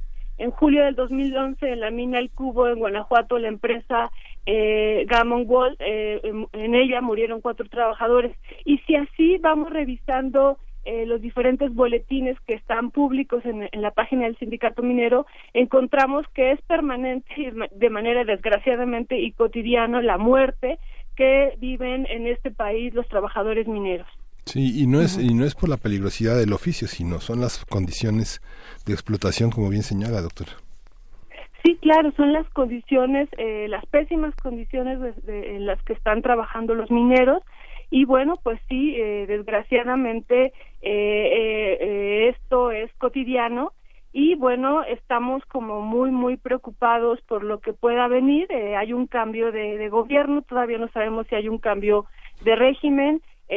pero realmente hay elementos que podrían ser desde una perspectiva eh, pues positiva, pero también hay otros que podrían ser muy muy negativos y que podría pues incluso eh, aumentar, les digo, estas muertes que están silenciadas, pero que uno que se viven de manera cotidiana por los mineros, ¿no? Claro, y ya nos comentabas, doctora Violeta Núñez, eh, ante la pregunta que te hacía inicialmente, si esto puede suceder de nuevo, si esto se puede repetir, bueno, nos das todo un enlistado de, de, condiciones en las que se dio en, eh, eh, la tragedia en Pasta de Conchos, desde los horarios, por ejemplo, esto, bueno, los horarios, los, las condiciones laborales, de, de una especie de subcontratación, bueno, así lo dices tú, subcontratación con todas sus letras, ¿no? Y de este ánimo extractivista, pues que no para nunca en nuestro país. Eh, a partir de lo que ocurrió en Pasta de Conchos 2006 al día de hoy, eh, 2019, a este año, ha ocurrido, ah, bueno, se han, se han dado propuestas eh, legislativas que, que, regulen estas eh, condiciones laborales, particularmente de los trabajadores y trabajadoras de la minería? ¿Hay, ¿Hay algo que haya cambiado? Si bien nos dices todavía no hay justicia por parte del sistema eh, judicial, pues sigue, sigue esta, esta cuestión en marcha, pero eh, por parte del legislativo, para acotar estas, estas, estas labores, ¿hay, ¿hay algunas propuestas? ¿Ha cambiado algo en el panorama? Pues bueno, yo eh, comentaba que realmente estamos en un, en un proceso de transición, esperemos que haya un cambio y me parece que la propuesta que, que han hecho ya en el nuevo gobierno, por ejemplo, eh, de cancelar eh, una una minera, eh, la de los la de los Cardones en Baja California Sur, eh, también eh, algo importantísimo que hay que enfatizar que el Plan Nacional de Desarrollo que acaba de salir hace eh, un par de días, eh, pues no incluye la minería, es algo impresionante. Si uno revisa eh, los planes de desarrollo desde Cedillo hasta Peña Nieto, la minería era uno de los sectores estratégicos, era pues uno de los elementos centrales de los gobiernos anteriores y esta vez el Plan Nacional de Desarrollo no enuncia en ningún momento el tema de la minería. Y bueno, me parece que también ahora el haber anunciado el, el, intento del rescate de los mineros, que esperemos que se logre, porque si no esto va a ser una gran, gran eh, tragedia adicional para los familiares eh, decirles que se va a rescatar, se van a rescatar a los mineros y después no se logre sería una situación muy lamentable. Bueno, esto lo anuncio porque más allá de los elementos legislativos que, que ha habido pocos realmente los cambios en, en términos de la ley, la ley minera eh, eh, sigue sigue vigente tal cual ha tenido algunas reformas desde el 2000 desde 1992 pero realmente no son desde mi perspectiva reformas de fondo por ejemplo eh, sigue la presencia de que las eh, mineras o las concesiones mineras se pueden entregar hasta por 100 años, pero además no se establece un límite de estas concesiones, es decir, pueden ser realmente latifundios mineros, ¿no? Pero también eh, permanece este, esta idea constante de que todo de, de, la utilidad pública, es decir, que sobre cualquier otra actividad la minería tiene preferencia en los terrenos eh, donde se encuentran los minerales y lo cual lleva a la ocupación temporal, es decir, eh, o a la expropiación del terreno, es decir, eh, se puede, eh, pues, eh, le otorga por utilidad pública el derecho a los concesionarios de usar el terreno como ellos lo necesiten, o sea, es decir, poner ahí las obras, los trabajos de, eh, que los trabajos de, de que sean necesarios para extraer y luego realizar todo el, el beneficio del, del mineral, ¿no? Entonces realmente eh, ha cambiado poco la legislación, pero sí hay eh, elementos, sí hay aparentemente una luz que pudiera estarse mencionando. Por ejemplo, otro otro elemento muy muy importante es que eh, se está pidiendo desde el, programa de gobierno que se hizo por parte de Morena que todas las concesiones que se entreguen ahora se haga una eh, manifestación de impacto ambiental y social y que se respete el medio ambiente, ¿no? Entonces esperemos que esto realmente ocurra así. No obstante, también hay que señalar que, eh, pues, eh, ahora el nuevo subsecretario de minería, pues, es un eh, subsecretario que está eh, o que viene del ramo eh, minero y que, eh, pues, realmente pues ahí eh, de repente no se pueden separar los intereses que tienen las empresas mineras con con el gobierno. Entonces, si estamos hablando de una separación de eh, poder económico y político, eh, desde mi perspectiva, haber nombrado a un funcionario ligado al sector minero que ha sido directivo de empresas mineras, eh, pues eh, dificulta esto, ¿no? ¿Tú ves un conflicto de interés ahí, eh, que es además Pues- uno de los temas que ha, que, ha- que ha estado en la mesa de esta nueva de este nuevo gobierno, ¿no? Pues sí, podría podría generar cierta eh, conflictividad, ¿no? Este ya incluso algunas eh, ha habido algunas denuncias al, al respecto, ¿no? De algunas organizaciones de, de de que él bueno pues fue fue director de planificación internacional en Grupo Villacero y director general de la empresa comercializadora de acero eh, internacional. Entonces realmente pues sí puede haber alguna situación complicada y bueno también eh, hace eh, unos días él declaró eh, que no se cancelará ninguna concesión minera, ¿no? Y, y bueno, hay hay que eh, señalar que pues son 20 millones de hectáreas concesionadas, son 25.220 eh, títulos de concesión y realmente, decir, no se va a cancelar ninguna concesión minera, pues trae también algunos conflictos, eh, eh, pues sobre todo en los territorios que eh, viven situaciones lamentables y que, bueno, viven verdaderas eh, eh, eh, situaciones de conflicto. Por ejemplo, más o menos se tienen registrados, hay más, ¿no? Pero se tienen registrados por, por este estudio que hizo ahora Flaxo, 817 conflictos eh, intensos en el país eh, por el daño ambiental que han ocasionado estas mineras. Y, y hay también, bueno, eh, por ejemplo, la, la organización Tlachinolan, Tlachinolan- tlachinolan.org es su sitio y ustedes lo pueden encontrar eh, de esa manera, pues también hace la denuncia de, de personas defensoras del agua, ¿no? Ahora que tocas el tema del agua, defensoras del agua eh, que, que también están presos eh, y, que hacen esta defensa del agua en razón de, la, de los proyectos extractivistas en la zona que contaminan los mantos acuíferos de la región y que, bueno, se han protestado, se han, se han organizado y han protestado al respecto y que hay también eh, este casos de presos de personas eh, que han eh, sido privadas de su libertad por este activismo eh, por la defensa del agua, ¿no? Que sí tiene arsénico y bario y cadmio. y- Sí. ¿no? ¿Qué, qué Claro. decir, ¿Qué decir ante esto? Ante estos, mm, eh, tú como, como especialista, doctora Violeta Núñez, de, digamos, un mapeo, un mapeo de los conflictos eh, más urgentes, más críticos también, eh, de la defensa de la tierra, de la defensa del territorio frente a proyectos ex- extractivistas en nuestro país. ¿Qué decir? Bueno, yo yo quisiera eh, meter un tema que ya en algún momento ustedes muy amablemente me habían invitado eh, ahí a la cabina. Eh, el tema del futuro de la minería. Hay muchísimos conflictos ahorita eh, en, a nivel terrestre y bueno, hay una preocupación severa eh, por parte de los empresarios mineros de que estos conflictos no los dejan avanzar, no los dejan extraer eh, pues libremente como ellos han señalado eh, los minerales. Y entonces ellos han empezado eh, a voltear eh, junto con las administración, administraciones anteriores del gobierno federal voltear hacia otros espacios. Y en particular eh, yo estoy muy preocupada por la minería que se viene que que es la minería en, en los fondos marinos, la minería marina, y bueno, actualmente eh, algo que nos, nos urge que nos aclare el gobierno federal, ya que hay un cambio, es estas concesiones que se entregaron ya directamente en el mar eh, con el objetivo, bueno, con dos argumentos de que en el espacio terrestre hay muchos conflictos con las comunidades y que en el mar no hay comunidades y ejidos que se opongan y entonces ahí sí pueden ellos actuar libremente.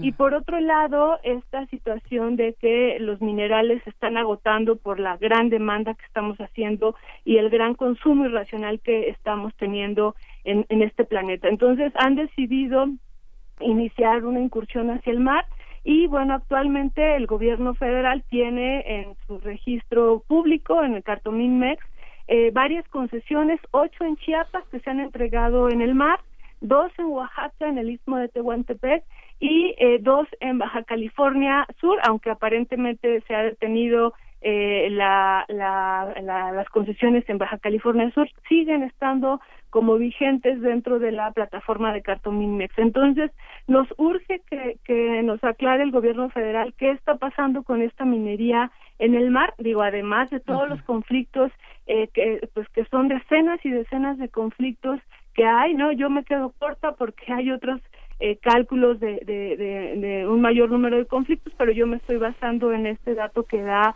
ahora Flaxo, eh, con eh, este texto que, que, que, sacó recientemente, donde eh, a partir de las denuncias de prensa ellos registran más de 800 conflictos.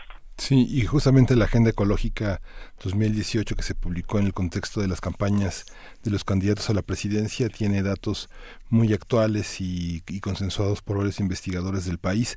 Esta, y eh, te quería preguntar, Violeta, esta, este superliderazgo sindical que ahora encabeza Gómez Urrutia, ¿qué significado tiene y las declaraciones en torno a con la REA o sin la REA, eh, vamos, vamos por, vamos por eh, los cuerpos? ¿Qué significado tiene la presencia de Gómez Urrutia en este contexto? Bueno, antes de entrar a eso, nada más eh, de esto primero que, decías, Miguel Ángel, me parece muy importante decir que otro de los compromisos de este gobierno es que ellos no avanzarán eh, sobre las áreas naturales protegidas, pero también el último dato que tenemos es de 6 millones de hectáreas sobre las áreas naturales protegidas que han sido concesionadas a las empresas mineras, ¿no? Entonces, esta declaración que hace el subsecretario de no vamos a cancelar ninguna concesión y tenemos 6 millones o más de hectáreas en las áreas naturales protegidas, pues nos está preocupando mucho, además de la minería en el mar, ¿no? Eso sería eh, la primera parte. Ahora, la segunda, sobre el sindicato, eh, la presencia del sindicato, bueno, eh, me parece que ahí también hay un tema político, ¿no? Este, a partir de las declaraciones que, que ha hecho el líder sindical, Gómez Urrutia, pues realmente él dice que fue perseguido por Grupo México y bueno, me parece que más allá de esta situación eh, de conflicto entre el Grupo México y el sindicato y en particular con Gómez Urrutia, pues, eh, pues yo creo que nos debemos de centrar en esto eh, que, que, decíamos al principio de que no ha habido justicia eh, para los eh, las, las familias eh, de los de, eh, de los de pasta de conchos, pero también de todos los otros eh, muertos que tenemos por decenas, en verdad, por decenas están registrados en los boletines. Y bueno, eh, desafortunadamente ha habido denuncias también de que, eh, eh, pues, tanto Germán Larrea como, como el sindicato minero son responsables y en particular Gómez Ruta, ellos han dicho son responsables pues de la muerte también de los de pasta de conchos, ¿no? O sea, es decir, eh, desde algunas eh, trincheras, desde algunos de los familiares, pues ellos dicen, pues ambos son son responsables, ¿no? Ambos y también, eh, pues la subcontratista eh, o, o, y otros actores que estuvieron ahí presentes previos a la a la muerte de los mineros este a partir de la explosión de pasta de conchos, ¿no? Entonces, pues creo que ahí hay un elemento eh, que no hay que dejar de resaltar que pues hay responsabilidades eh, compartidas y que creo que pues será muy muy importante. Incluso ya lo vimos con las declaraciones que hicieron hace eh, unos días los los familiares. Dicen no queremos que Germán Larrea y Grupo México participen en el rescate de de los mineros pero también de repente encontramos notas de que pero tampoco queremos que Gómez Urrutia participe ¿no? Entonces están esas dos eh, eh, pues voces eh, o esas voces y esos sentires de eh, pues de malestar porque pues ambos son responsables, ¿no? Sí, sí, sí, es muy importante la corresponsabilidad, ¿no? Claro, y también, y, eh, doctora Violeta Núñez, tenemos en el panorama nacional esta reforma a la ley del trabajo, eh, esta reforma laboral y por un lado y por otro lado también el tema del Temec, ¿no? Que bueno, y no por otro lado, sino que vienen básicamente una obedece a la otra eh, por estas, eh, pues este este convenio de reformar en materia laboral en nuestro país para que tenga posibilidades de entrar en, en acción el un nuevo tratado entre América del Norte. ¿Cómo afecta la parte del Temec? Eh, ¿Hay algún planteamiento respecto a la minería en, en, nuestro país, respecto a las, a las, una negociación por las concesiones? Eh, ¿qué, qué, qué puedes decir al respecto? Sí, bueno, esto primero que preguntas, Berenice, sobre la ley del trabajo, me parece que va a ser muy importante. Eh, les decía que si uno revisa los boletines del sindicato minero, realmente eh, pues es dramático las muertes prácticamente eh, constantes en, en, los centros de trabajo en las mineras y eh, una constante también es que muchos de esos eh, uh, pues mineros que fallecen o que son accidenta o que se accidentan pues son eh, contratados a través de esta eh, figura de outsourcing, ¿no? Uh -huh. Y bueno, pues no tienen ellos la posibilidad de ser atendidos por ninguna institución pública de, de, de salud debido a que son pues eh, contratados pues prácticamente pues a destajo, ¿no? Sí. O, o por día y entonces si realmente esta eh, ley del trabajo elimina eh, en algunos sentidos, por ejemplo, en el caso de la minería, el outsourcing, ¿no? que me parece hay una situación grave, tener a, a trabajadores contratados por día eh, y sin ninguna protección en un trabajo que es altamente peligroso, ¿no? como la minería. Entonces, me parece que será muy, muy positivo que realmente se aplique la ley y que en la minería se haga un trabajo muy profundo de la revisión de cómo estas empresas contratan eh, mediante la figura de outsourcing y esto eleva la situación eh, pues eh, de gravedad en los centros de trabajo, ¿no? O sea, es decir, quedan completamente desprotegidos ante cualquier accidente. Entonces, eso por un lado. Uh -huh. Ahora, en torno a lo del tema, me parece eh, que un elemento fundamental que se incluso se discutió cuando estábamos en las negociaciones era eh, pues lo de las eh, concesiones mineras canadienses que se tienen acá en México, ¿no? Eh, que tan lo menos, bueno, al, al menos se cumpla eh, o que ellos establezcan las normas de, de de seguridad de los trabajadores que se viven en las empresas canadienses en el país de origen, en el propio Canadá, pero también el respeto al medio ambiente, ¿no? Es decir, las mismas normas que son aplicadas por las empresas canadienses en Canadá sean aplicadas aquí. Es, es, eso es una exigencia y eso fue parte de lo que se estuvo también discutiendo en el proceso de las negociaciones, ¿no? Eh, eh, los canadienses dijeron que no iban a, a, a, retirar sus concesiones, pero bueno, tal lo menos me parece que este nuevo gobierno debería de exigir eh, esos elementos de eh, protección a los trabajadores, de darles las mismas condiciones y bueno, pues un salario eh, digno eh, y similar al que se les paga en sus lugares de origen, que eso les digo, estamos muy, muy lejanos y bueno, pasta de conchos con estos 83 pesos al día, con los 7 dólares en ese momento por el tipo de cambio, eh, pues nos muestran que, eh, bueno, aunque era una empresa mexicana, pero digo, las condiciones en las empresas eh, canadienses o estadounidenses no son tan distintas, ¿no? O sea, hay, hay eh, repito, en estos boletines podemos ver que están involucradas las, en los accidentes permanentes empresas canadienses, estadounidenses y todo tipo de empresas también mexicanas, ¿no? Y bueno, otro elemento muy importante a partir de, eh, de la relación con Estados Unidos es eh, denunciar permanentemente que México está extrayendo sus minerales para abastecer a Estados Unidos, ¿no? O sea, cerca del 80% eh, durante varios años del oro y de la plata se ha ido a Estados Unidos, ¿no? Entonces México se dedica a la extracción de sus minerales para exportarlos, digo, en las peores condiciones de trabajo ya, ya enunciamos, pero también con fuerte afectación al medio ambiente y, bueno, con despojo de las comunidades y ejidos eh, de sus tierras y sin ninguna posibilidad de futuro. Y lo que estamos haciendo es eh, seguir este patrón de exportación eh, primario exportador eh, que hemos tenido históricamente para abastecer a, a, la principal nación que se denomina como la más desarrollada del mundo, la, la que tiene un mayor eh, crecimiento a nivel mundial, ¿no? Entonces, a eso nos dedicamos, ¿no? En, en, el tema de los minerales y bueno, pues desde mi visión sería conveniente revisar si México debe seguir este patrón de, eh, eh, de que ha tenido históricamente de, extraer sus recursos naturales y seguir entregándolo a estos centros económicos. Claro, y también como parte de los efectos eh, de los efectos de esta voracidad extractivista en nuestro país, pues y, lo, lo, mencionabas ahorita, pero el caso, por ejemplo, de Guerrero en cuanto a desplazamientos de población eh, eh, por, por, temas de proyectos extractivistas es también alarmante, ¿no? ¿Qué, qué, qué podemos decir y compartir con la audiencia al respecto, Violeta Núñez?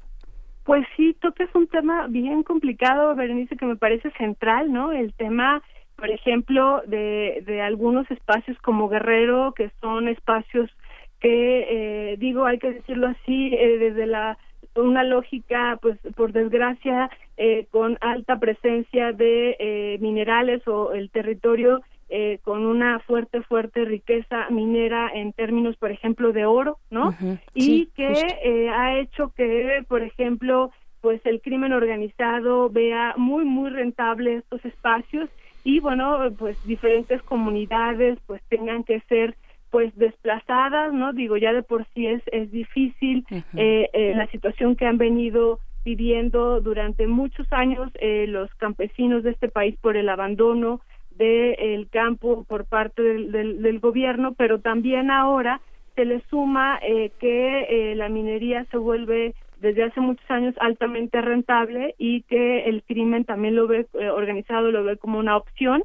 Y bueno, a esto eh, ha habido muchas, muchas denuncias ya de de cómo pues han sido eh, desplazadas algunas comunidades y cómo ellos pues finalmente están ahí presentes, ¿no? Entonces, también es otro elemento que eh, el gobierno, el nuevo gobierno y la subsecretaría de minería eh, de la Secretaría de Economía debe de atender, ¿no? O sea, este, de, de, de ver cómo estas eh, concesiones que ellos dicen, estos 20 millones de hectáreas de las más 25 mil concesiones, tienen que ser revisadas de manera integral. además, entonces le sumaríamos a esto eh, que decíamos el despojo de las comunidades, el daño al medio ambiente, esta política de exportación y de abastecer a, a, uno de los centros económicos, pues le sumaríamos la del crimen organizado que está presente y tendría que ser así en la revisión de las concesiones mineras de manera integral, ¿no? Además de ver las condiciones laborales en las que se encuentran eh, los mineros en este país. Claro, y ahí uno ingenuamente se pregunta, pues, ¿qué ha pasado eh, con el con los liderazgos sindicales del gremio minero cuando se tienen estas condiciones, no? Cuando cuando es un gremio que además que pone en riesgo su vida, pues, ¿dónde está la presencia sindical importante, fuerte, pujante?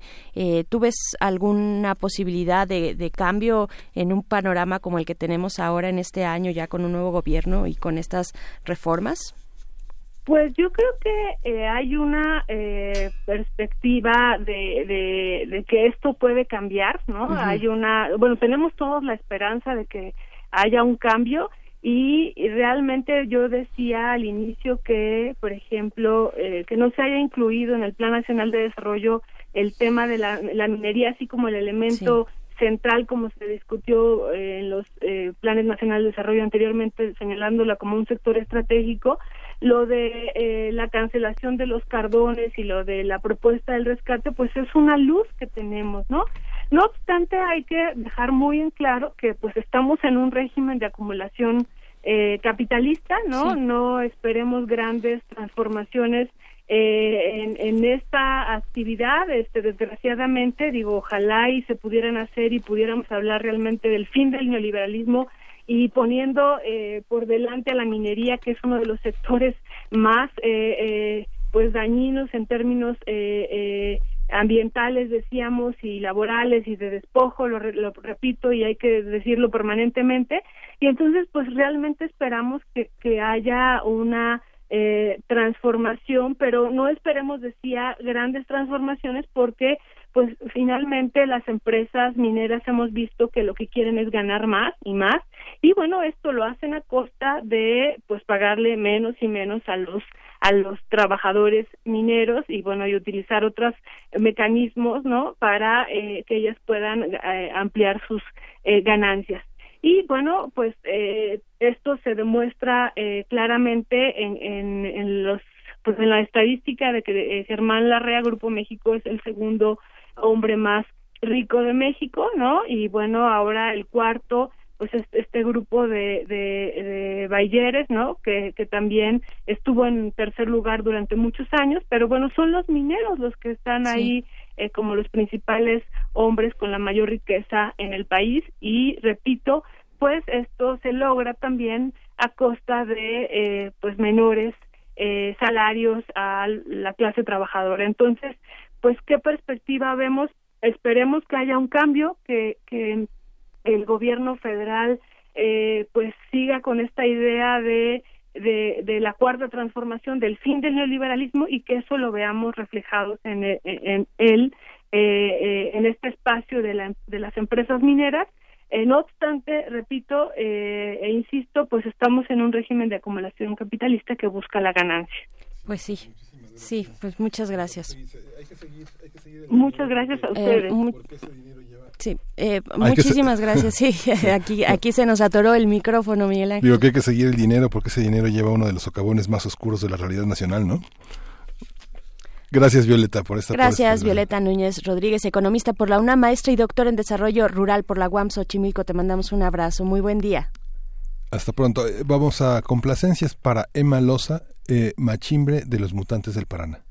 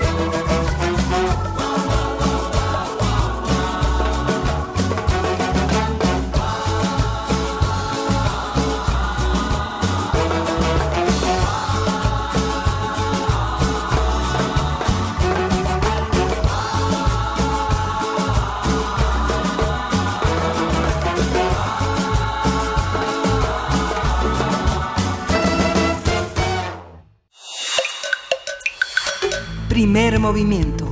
Hacemos comunidad. Nota Internacional. Serbia y Kosovo acordaron reanudar en el mes de julio el proceso de diálogo suspendido hace un año por una serie de enfrentamientos diplomáticos. El anuncio lo hicieron la primera ministra de Kosovo, Ana Brnabic, y el presidente serbio, Aleksandar Vucic, reunidos en Berlín en una iniciativa promovida por la canciller alemana Angela Merkel y el presidente francés Emmanuel Macron. Tanto Merkel como Macron han advertido que los gobiernos, a los gobiernos de Serbia y Kosovo, que la resolución de esta disputa es crucial para los futuros vínculos con la Unión Europea. Ayer el presidente de Kosovo, Hasim Tassi, dijo que, dijo que Estados Unidos debería tener un papel más protagónico en el proceso de normalización de las relaciones con Serbia, ya que la Unión Europea es demasiado débil y no está unida. Las diferencias entre Serbia y Kosovo se han agravado ante la negativa de Belgrado respecto a la independencia de Kosovo y por la decisión de este país por imponer un arancel del 100% a los productos serbios. Haremos un análisis de lo sucedido entre estos dos países, qué ha pasado en su historia reciente y qué significa que hayan acordado restablecer el diálogo. Para ello nos acompaña Luis Guacuja, responsable del programa de estudios de la Unión Europea del posgrado de la UNAM. Bienvenido, doctor Guacuja. Muy buenos días. ¿Qué tal, Berenice, Miguel Ángel? Un saludo a ustedes y al auditorio de Radio UNAM. Gracias, pues para comentar esta relación, esta nueva relación, eh, este acuerdo que se alcanza a ver entre Serbia y Kosovo, ¿de dónde vienen? ¿Cuál es el contexto que debemos atender? Y el pasado, como lo decíamos, este pasado reciente eh, que nos lleva también al punto de hoy a restablecer esta, pues, eh, esta posibilidad de diálogo y, y, y en el contexto de una Unión Europea, ¿no? Que está como está, además.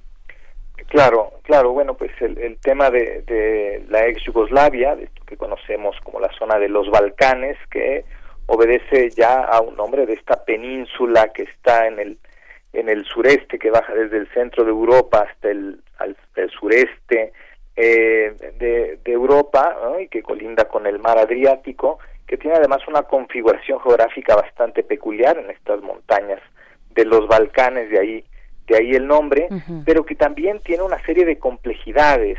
En, algún tiempo Yugoslavia ¿no?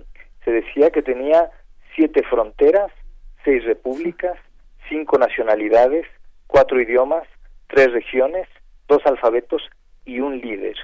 Ese líder, Tito, que falleció en los años 80 y que a partir de entonces empezó una serie de, de, eh, de confrontaciones, de descomposición política y que después de la caída del muro de Berlín y del desmembramiento de la Unión Soviética también hubo un efecto en esta zona eh, de Europa que motivó posteriormente su, su disolución, una disolución que empieza en el año 91 y que termina, bueno, en una de sus etapas en 2006 y en la última en 2008 justo con la independencia de Kosovo. Eh, en junio del 91 se, se, se divide, se va fragmentando Yugoslavia, primero por la separación de Croacia y Serbia, eh, que motiva la independencia posterior de, de, Croacia y Eslovenia, estos dos países, por cierto, que forman parte ahora de la Unión Euro Europea, Eslovenia desde hace 15 años y Croacia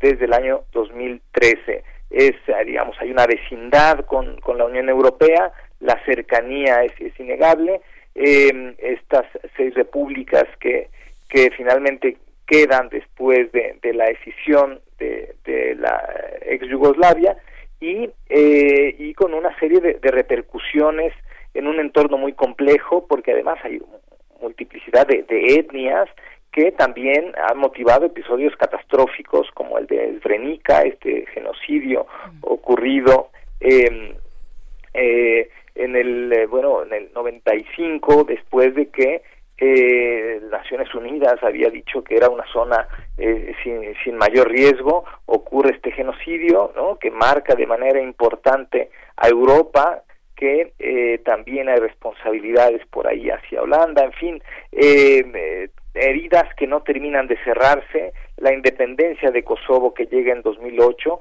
que hay que también relacionarlo con eh, la eh, negociación para que ingrese Serbia a la Unión Europea, esto que se formaliza en el 2014, y estamos justamente en un momento donde los diálogos se rompieron primero en, otoño pasado y que se tratan de retomar ahora la Unión Europea, por supuesto, que le pone como condición a, Serbia que dialogue y que llegue a acuerdos eh, concretos con, con Kosovo, cuando también, bueno, pues ni siquiera eh, todos los países de la Unión Europea reconocen la independencia de Kosovo. Hay cinco países de la Unión Europea que no lo han hecho, entre ellos España, por una razón lógica del tema catalán, pero en su momento la Unión Europea pues reconoció esta independencia de Eslovenia y de Croacia y la Unión Europea como institución, como instancia, como organismo internacional sí reconoció la independencia de, Kosovo en el eh, del 2008 que además posteriormente fue validada esta independencia por el Tribunal de las Naciones Unidas. Pero las heridas históricas, las, eh, las eh, confrontaciones territoriales, ahí están y eh, por eso cobra significado que no solo sea la alta representante de la Unión Europea la que se reúna ahora con los líderes de, de, Serbia y de Kosovo, sino que aparezcan en la escena Angela Merkel y Emmanuel Macron, que también tuvieron hace semanas también un papel protagónico con el tema del Brexit para desatorar las negociaciones. Sí, y justamente esta, esta visión también que tiene dos calendarios, Luis. Eh, hay unas fechas, algunos, eh, algunos eh, momentos se fichan en el calendario juliano y otros en el gregoriano, que marca también una mirada hacia la derecha y hacia la izquierda de Europa, que finalmente no termina por reconciliarse ni en el terreno de la de las artes, de la literatura, del periodismo y que finalmente esta reconciliación tiene, mira mira fundamentalmente a un lado técnico de la de la política europea. ¿Es, así? Es, sí, por supuesto, ¿no? De pronto surgen eh, los extremismos, pero también lo que está pasando en Irlanda, ¿no? Este, también, eh, o sea, cuando la idea de Europa parece, eh, cuando menos fracturarse, pues entonces surgen estas, eh, digamos, estos fantasmas en distintas partes de Europa, los extremismos, los, eh, digamos, los nacionalismos exacerbados, eh, las viejas heridas, los viejos rencores, y, y en este momento que vive Europa, digamos, es muy complicado, digamos, si no se si no se reconstruye desde dentro, desde el origen, la propia idea de, de Europa, pues entonces hay un riesgo de que resurjan viejos conflictos, viejas confrontaciones eh, ante una, una serie de riesgos que están ahí latentes ¿no? dentro de Europa y este pues es un foco, ¿no? los Balcanes han sido una, una parte significativa para la Unión Europea con unas políticas de vecindad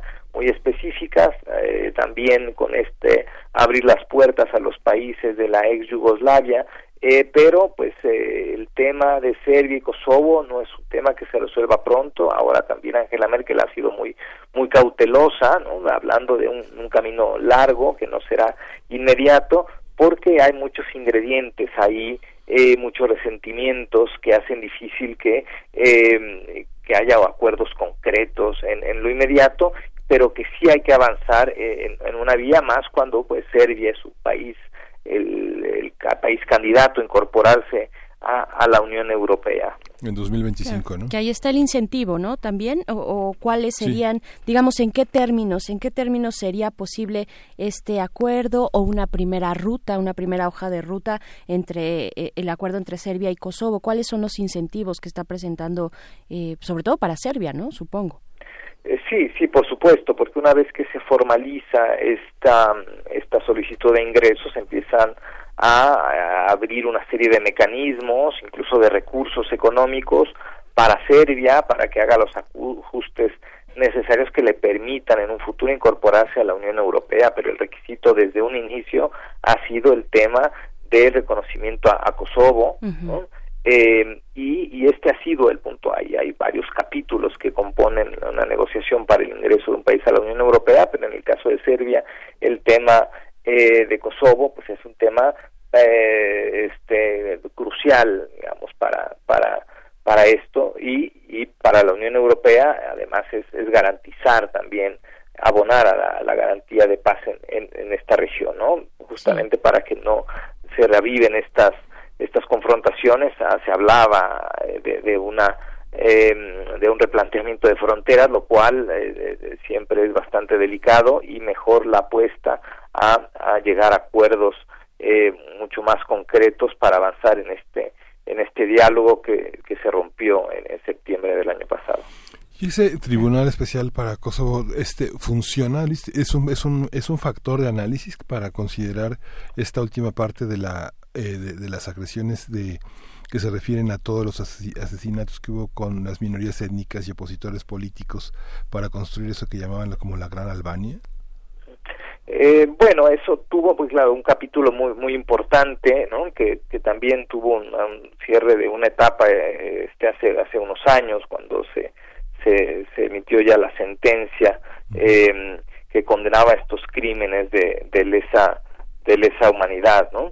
Eh, pero bueno, eh, digamos, eh, por supuesto que siempre está la latente que haya nuevas confrontaciones que tienen, insisto, pues estos componentes eh, históricos, pero también religiosos y de distintas etnias y territoriales. Parece que justamente todas las las partes que pueden constituir alertas, ¿no? Eh, están ahí en una, en una misma zona, eh, pero pues ahora parece que todo camina en un terreno, eh, sobre todo después de, la caída del muro de Berlín, insisto, o sea, los países de los Balcanes eh, pues apuestan casi en su totalidad su economía con, con la Unión Europea, hay relaciones comerciales importantes y en, en ese sentido incluso pues hay un avance eh, si lo comparamos incluso con los países de América Latina, bastante considerable, ¿no? Entonces, este progreso económico, esta dependencia que hay en, lo comercial con la Unión Europea,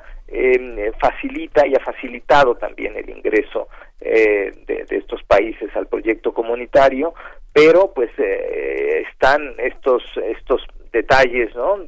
entre comillas, totalmente eh, que han impedido que el, el, tema de, de, Serbia, que se incorpore a la Unión Europea, además con un tema simbólico, ¿no? Ahora con el Brexit, bueno, pues si, si se sale un país, bueno, pues que entre otro, esto ha sido, digamos, siempre una, una apuesta, eh, un poco parafraseando a, a Jacques Delors, que fue presidente de la Comisión Europea, decía, bueno, no, no se puede detener el, el proceso de, de la Unión Europea, es como andar en bicicleta, si uno se detiene se cae entonces un poco dar señales cuando ha habido crisis eh, se apuesta también dentro de la Unión Europea por la incorporación de, de, un nuevo país como da, para dar esa, esa muestra de que el proyecto europeo sigue avanzando. Sin embargo, ahora pues hay una crisis existencial precisamente marcada eh, por el Brexit o, o vemos en el Brexit una consecuencia de, de muchas fragmentaciones en Europa.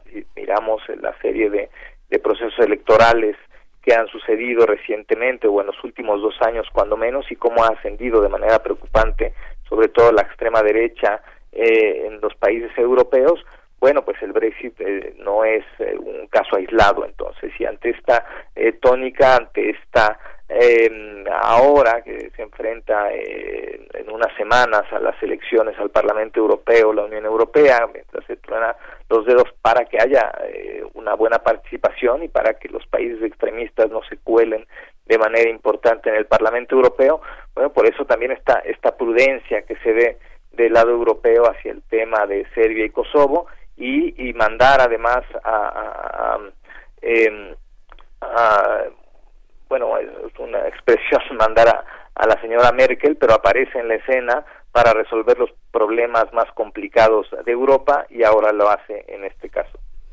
Pues eh, estamos conversando con el doctor Luis Guacuja. Doctor, nos quedan dos minutitos nada más para cerrar eh, con un comentario que yo quisiera eh, que, que, se abordara también hacia precisamente hacia esta cuestión de proyecto comunitario de la Unión Europea como un proyecto comunitario desde la propia idea de, eh, de identidad europea, ¿no? ¿Cuál es la eh, eh, o sea, se ha replanteado ante, ante estas salidas y llegadas y, y, y, esta idea de pareciera de la Unión Europea a pesar de todo o a costa de todo, eh, se ha replanteado esta idea, cuál podría ser un una dinámica mucho más viable para, para un presente y un futuro en esa región? Bueno, eh, sí, sí, se hizo hace unos años, ¿no? El, todavía presidente de la Comisión Europea, Jean-Claude Juncker, ¿no? Una, iniciativa de una nueva idea de, Europa, sobre todo después de, del Brexit, cuando comenzó aquel proceso que no, no termina y no sabemos cuándo terminará o si terminará. Eh, ha habido algunas iniciativas como la de Emmanuel Macron también para impulsar reformas al interior de la Unión Europea, pero se han quedado ahí. Creo que no han ido al fondo y en el fondo creo que la Unión Europea tiene un problema muy importante de haber abandonado sus valores y sus principios.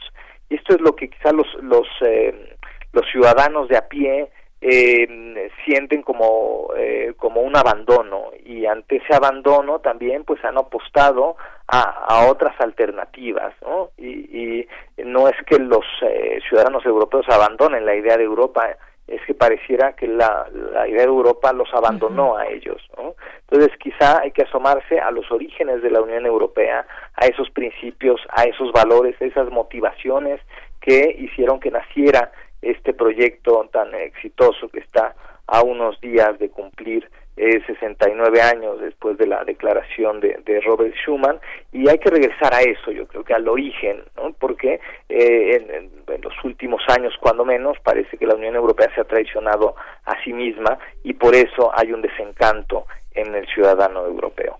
Sí. Pues Juan Goitisolo recordaba los, los, este, los folletos turísticos que a finales de los 80 promovían a esa hermosa, a ese hermoso país que era la, la, Yugoslavia e insistían que era el termómetro de las diferencias, el crisol uh -huh. en el que el conflicto europeo se, se definía, que, que, que no nos engañáramos, que todo ese conflicto estaba surgiendo en muchísimas fronteras, ¿no? Sí. Claro, pues bueno, claro es, es, cierto, ya, ya no es un tema aislado, ¿no? Por eso sí, el, sí. el, este término de balcanización se escucha a veces con más con más frecuencia. Cada vez sí. más, cada vez tiene eh, pues más más simbolismo, más significado, más contenido esa idea de, de la balcani, balcanización. Doctor Luis Guacuja, responsable del programa de estudios de la Unión Europea del posgrado de la UNAM. Muchísimas gracias por conversar con nosotros este este gracias. viernes. Muy buen día. Gracias a ustedes, es un placer como siempre. Adiós a la radio universitaria de la Universidad Nicolaita. Nos vemos el lunes. Gracias. Vamos a la tercera hora del primer movimiento. Queremos escucharte. Llámanos al 55 36 43 39 y al 55 36 89 89. Primer movimiento. Hacemos comunidad.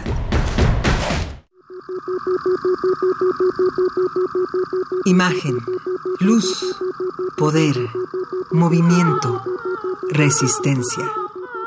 Islas Resonantes. Pensar el mundo a través del sonido. Un programa de entrevistas y selecciones sonoras para analizar los saberes científicos, culturales y artísticos contemporáneos desde el fenómeno aural. Conduce Cintia García Leiva. Todos los martes a las 11 de la noche o sintoniza su retransmisión los sábados a las 7 de la tarde. 96.1 de FM. Radio UNAM. Experiencia sonora. Este es un momento de alegría para todos, porque iniciaremos un cambio verdadero por la vía pacífica. Es un momento histórico para el pueblo de México. Los gobernantes electos de Morena estarán a la altura y serán ejemplo de honestidad, austeridad y eficiencia. Los legisladores y funcionarios estarán al servicio de la nación. Morena gobernará para todos. Gracias por tu voto. Juntos haremos historia. Morena, la esperanza de México. Prevenir un incendio forestal es más fácil que combatirlo. Está en nuestras manos. En bosques y selvas, no arrojes colillas de cigarro ni basura. El fuego puede iniciarse con el efecto lupa que provocan los desechos en vidrio y el sol. Si detectas un incendio forestal, llama al 911 o al 01800 4623 6346. Sistema Nacional de Protección Civil. Secretaría de Seguridad y Protección Ciudadana. La lucha por la equidad de género se consigue por varios frentes, desde las ideas y denuncias del feminismo hasta la deconstrucción de la masculinidad. Entre hombres, Entre hombres México, un espacio radiofónico para cuestionar la imagen que tenemos acerca de lo que consideramos masculino. De lunes a viernes a las 6.50 horas, retransmisión a las 15 horas por el 860 de AM y a las 6.30 horas con retransmisión a las 17 horas por el 96.1 de FM. Para poder corregir, primero hay que reconocer. Radio UNAM, experiencia sonora.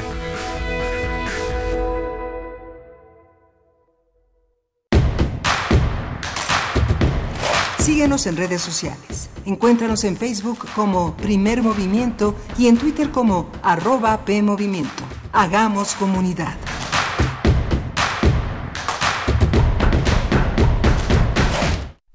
Estamos de vuelta para iniciar la tercera hora de primer movimiento cuando son las nueve de la mañana con dos minutos.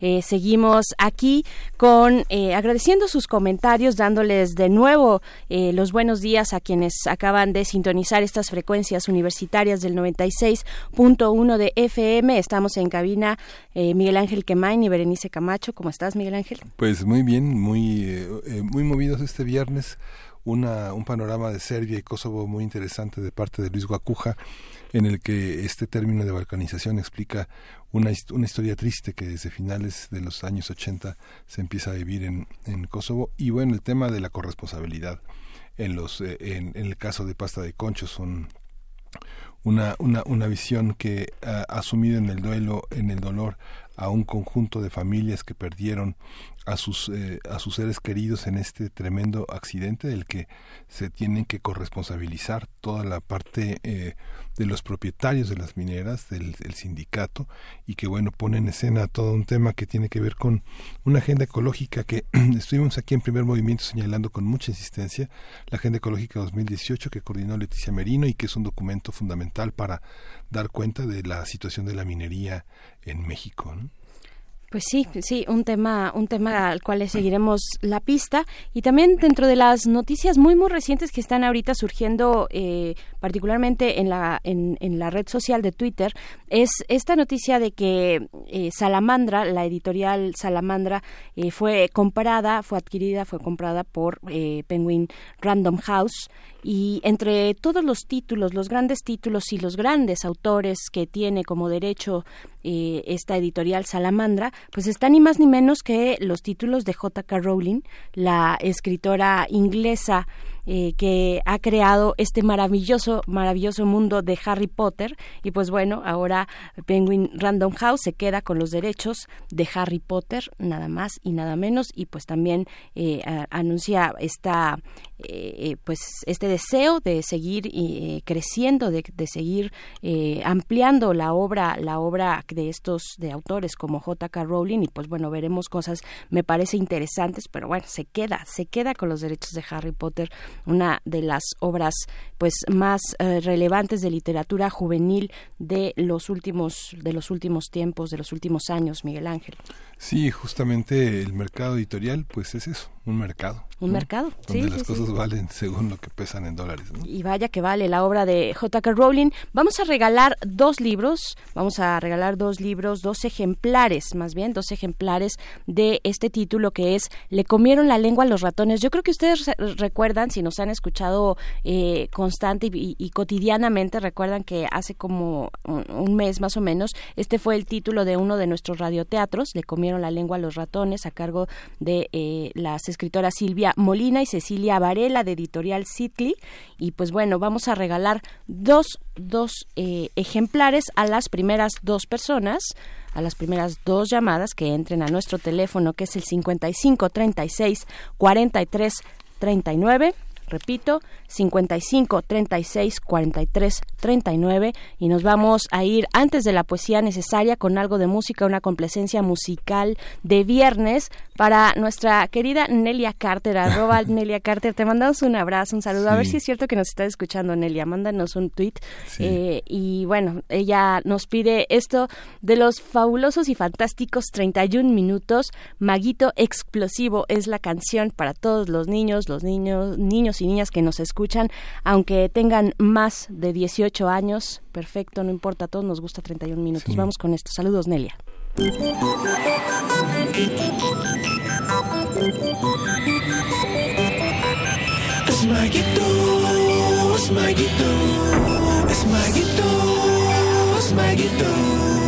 Algo quieres explotar a Dante, tú debes llamar. Porque Maguito es explosivo y a la tierra va a salvar. Más inestable que un volcán, las rocas las convierte en flan. Ni el acero ni el concreto a Maguito detendrán. El estante toro bolino, el Maguito explosivo.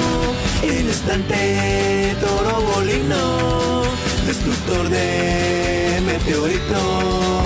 Salvará la humanidad porque es un héroe de verdad. Con su mochila de cohetes el espacio surcará. Al aerolito alcanzará y contra él se estrellará. Porque Maguito es explosivo, el asteroide explotará. El estante toro bolino, el maguito explosivo, destructor de aerolitos, nuestro héroe favorito pará. Sí.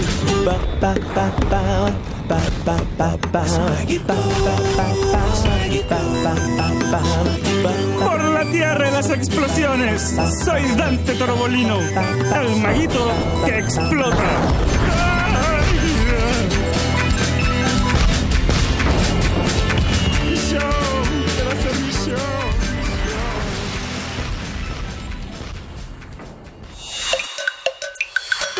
Primer movimiento. Hacemos comunidad. Es hora de Poesía Necesaria. Y dentro de las muchas, muchas expresiones y variadas que se suman a la denuncia de la violencia contra las mujeres y también de la defensa de sus derechos, de nuestros derechos, por supuesto está la, la poesía, están las letras y sorprende la cantidad de, pro, de, pro, de, propuestas que abordan este tema en todo el continente, la cantidad de plumas de mujeres, de colectivas que eh, se han abocado a escribir desde los distintos géneros sobre esta cuestión de la violencia contra las mujeres. Este es el caso de la propuesta de Mere Echagüe. Mere Echagüe eh, nació en 1987, es traductora, eh, bueno, nació en Argentina, es traductora, feminista y entusiasta también, hace radio y hace poesía, publicó Canción de Aire en 2016 por la editorial Modesto Rimba y participó en las antologías Hay palabras alrededor de este cuerpo, eh, también en Poemas por Santiago Maldonado, Mi Gesto Punk, su poesía y Rama Dorada, y también Liberoamericanas, que es un compendio de 80 poetas contemporáneas, Liberoamérica 2018. Y pues vamos a escuchar de Mere Echagüe dos poemas, dos poemas ahora que estamos eh, conmemorando eh, dos, estos dos años del asesinato del feminicidio de Lesbi Osorio, Vamos a leer dos poemas de Mere Echagüe. El primero se eh, titula Si me matan y el segundo eh, se titula Quiere, quienes no cantan y vamos a acompañar, vamos a acompañar. La verdad es que para la música tuve ahí como algunas eh, pues disyuntivas porque hay eh, igual no solo en la poesía, sino también en la música, muchas propuestas muy nuevas, algunas muy frescas, otras muy combativas también, pero que eh, me costó un poquito encontrar el tono, el tono de lo que podría acompañar para una audiencia como la del primer movimiento, algo que también nos diga, eh, que, que, que, nos acerque pues a la, a la ausencia precisamente de aquellas que, que fueron, de aquellas mujeres que fueron acalladas, que su voz fue acallada, pero que también reconocer que existen otras voces que están hablando por ellas, unas eh, voces de otras mujeres. Y pues bueno, vamos a escuchar, acompañar eh, con la música de Cesaria Évora. La canción es Ausencia y esto es de Mere Echagüe, eh, Si me matan. Es el poema que primero vamos a dar lectura. Si me matan el lunes, no digas que me lo busqué. Decí que salí a laburar y que y me tomé eh, tarde el tren, no tuve tiempo de preparar la cena. El resto ya lo sabes. Si me matan un martes, no digas que me lo busqué. No creas que quiero que mis hijos pierdan a su madre y transiten la angustia de saber que me han dolido hasta la muerte los golpes de miles de puños que hace siglos denuncié. Si me matan un miércoles, no digas que me lo busqué.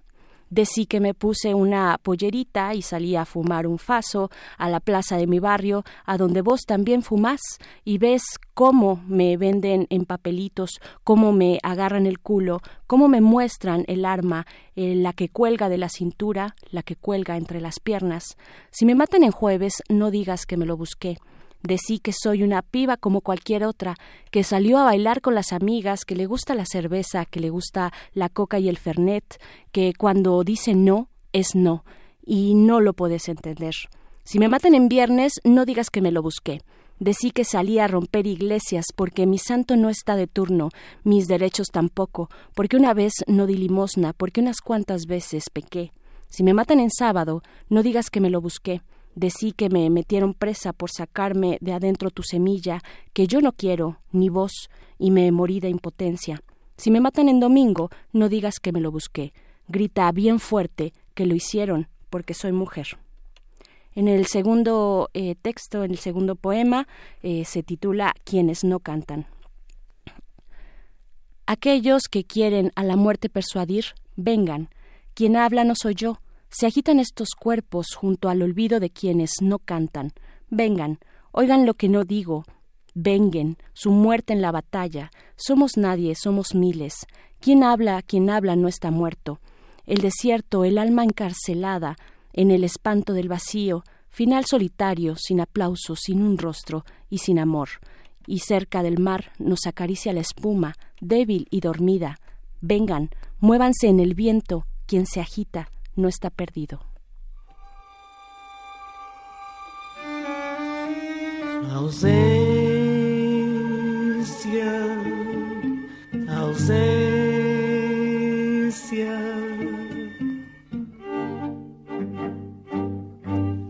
Se asa um tivesse para voar na ex-distância se um gazelo fosse para correr sem nenhum canseira, então já na você tava mamaché e nunca mais ausência tá ser nos lema mas só na pensamento tá viajar sem medo. Minha liberdade um ter e só na minha sonho na minha sonho me é forte tem boa proteção tem só bom carinho e bom sorriso. Ai, solidão, tem cima só sozinho nasceu, só tá brilhando, mata cigana, se clarão, sem saber pra onde lumia, pra onde vai. Ai, solidão, é um sinal. Ai, solidão tem cima, só sozinho nasceu. Só tá brilhando, mata cigana, sem clarão. Sem saber pra onde ilumina, pra onde vai. Ai, solidão é um sinal. Mas só na pensamento, tá viajar sem medo minha liberdade um ter e só na minha sonho na minha sonho me é forte não tem boa proteção não tem só bom carinho e bom sorriso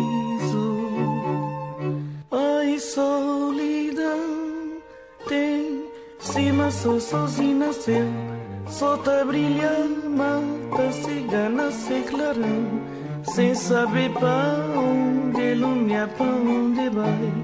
Ai, solidão é um sinal, ai, solidão tem cima, sou sozinho nasceu, solta brilha, tá cigana sem clarão, sem saber para onde lumiar, para onde vai. Ai, solidão é um sinal.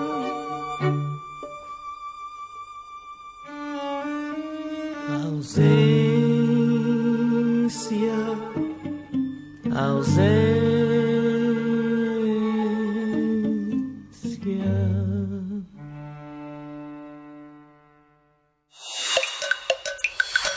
Primer movimiento. Hacemos comunidad. La mesa del día. El 5 de mayo se conmemora la batalla de Puebla, en la que el ejército de Oriente, comandado por el general Ignacio Zaragoza, derrotó en 1862 a las tropas francesas enviadas por el emperador Napoleón III. Para algunos historiadores, se trata de un triunfo simbólico, ya que el ejército francés finalmente avanzó hacia la Ciudad de México. En nuestro país esta fecha tiene un carácter cívico, pero no es una celebración oficial. En el estado de Puebla se realiza un desfile, mientras que en la Ciudad de México, el barrio de El de, el Peñón de los Baños también recrea la gesta histórica del general Zaragoza. En Estados Unidos, el 5 de mayo tampoco es una conmemoración oficial, pero sí se celebra de una manera mucho más llamativa que en México. Se trata del festejo más importante para los conacionales, para los hispanos de origen mexicano que viven en ese país e incluso para la comunidad latina.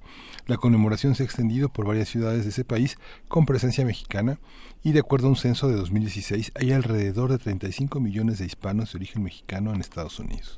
Conversaremos sobre esta fecha y su importancia real y simbólica, así como la interpretación que se ha dado de ella eh, de un lado y del otro del río Bravo. Nos acompaña Erika Pani, profesora investigadora en el Centro de Estudios Históricos del Colegio de México. Bienvenida, doctora Erika Pani. Muy buenos días. Muy buenos días. Eh, pues, eh, ¿qué, ¿qué, decir de eh, el 5 de mayo de esta fecha? Dábamos un breve contexto de las del simbolismo que pueda tener de un lado o del otro del río Bravo, pero ¿qué decir? Primero que nada, tal vez sería bueno eh, hacer la remembranza de lo que ocurrió en aquel momento en Puebla. Bueno, el, la batalla del 5 de mayo eh, es una batalla que enfrenta al ejército mexicano que está protegiendo, digamos, la, la ciudad de Puebla. Eh, con las tropas francesas que vienen, eh, digamos, subiendo desde, desde Veracruz con la intención de tomar eh, la Ciudad de México. Y fracasan en su intento de tomar la, la Ciudad de Puebla, que es muy importante, digamos, porque es la llave para eh, llegar a la capital a la capital de la nación entonces en ese sentido eh, es una batalla importante militarmente en tanto que va a retrasar eh, la toma de la capital por el ejército expedicionario un año más, ¿no? Lo cual es importante, yo diría, sobre todo en el contexto internacional de la de la guerra civil eh, estadounidense. Eh, también, por otra parte, refuerza el, el, las intenciones de los franceses, porque, bueno, no solo había ya que, que eh, intervenir intervenir militarmente en México, sino vengar el honor este mancillado frente frente a la ciudad de Puebla. ¿no? Entonces va a llevar al, a que se refuerce al ejército eh, expedicionario que tomará Puebla un año un año después. Pero bueno, el peso simbólico de que esta república supuestamente eh, irresponsable, república dividida, etcétera, logre imponerse al el que en ese momento era el considerado el ejército más eh, poderoso del mundo, pues tiene un peso simbólico muy eh, importante, ¿no? Que yo creo que es, es por eso que se conserva en el en el calendario de fiestas patrias hasta el día de hoy. Uh -huh. ¿Cuál fue el origen de esta de esta, de esta batalla de Puebla? ¿Cuál fue la, la, la, la, presencia de Juárez en este en este conflicto? ¿Cómo se desarrolló? ¿Cuál es el, el origen, Erika? Bueno, el, el, la batalla de Puebla se lleva se lleva a cabo en el contexto de este esfuerzo eh, por parte de Napoleón III de establecer un régimen monárquico con patrocinio con patrocinio francés, no que hubiera restablecido la presencia de Francia eh, en México, con esta idea además de que bueno Francia iba a ser especie de protectora de las naciones latinas frente al, a la agresión anglosajona encarnada por Estados Unidos, ¿no? es un México monárquico con apoyo francés que iba a representar el dique eh, que iba a eh, detener el expansionismo eh, estadounidense en América en América Latina y bueno la resistencia por parte del gobierno republicano encabezado encabezado por Juárez que además hay que recordar acababan de ganar la guerra la guerra civil en la cual se habían enfrentado en contra de los conservadores que se oponían a la Constitución de 1857 entonces eh, hay, eh, eh, la batalla, digamos, es parte de una gran, eh, de, este gran conflicto por definir eh, el sentido político que debía tener, que debía tener México también, ¿no? Claro, ¿qué decir de lo que está pasando en Europa, eh, de este diálogo, de este planteamiento también frente a un antiguo régimen, el antiguo régimen, y, y- eh, de hecho lo, lo planteaba Alexis de Tocqueville, pero no, no estuvo, digamos, en este contexto, pero retrata, retrata lo que ocurre en Europa con el antiguo régimen y el régimen norteamericano o la revolución, ¿no? Estos dos eh, parámetros de los cuales habla en su obra, pues la más grande tal vez.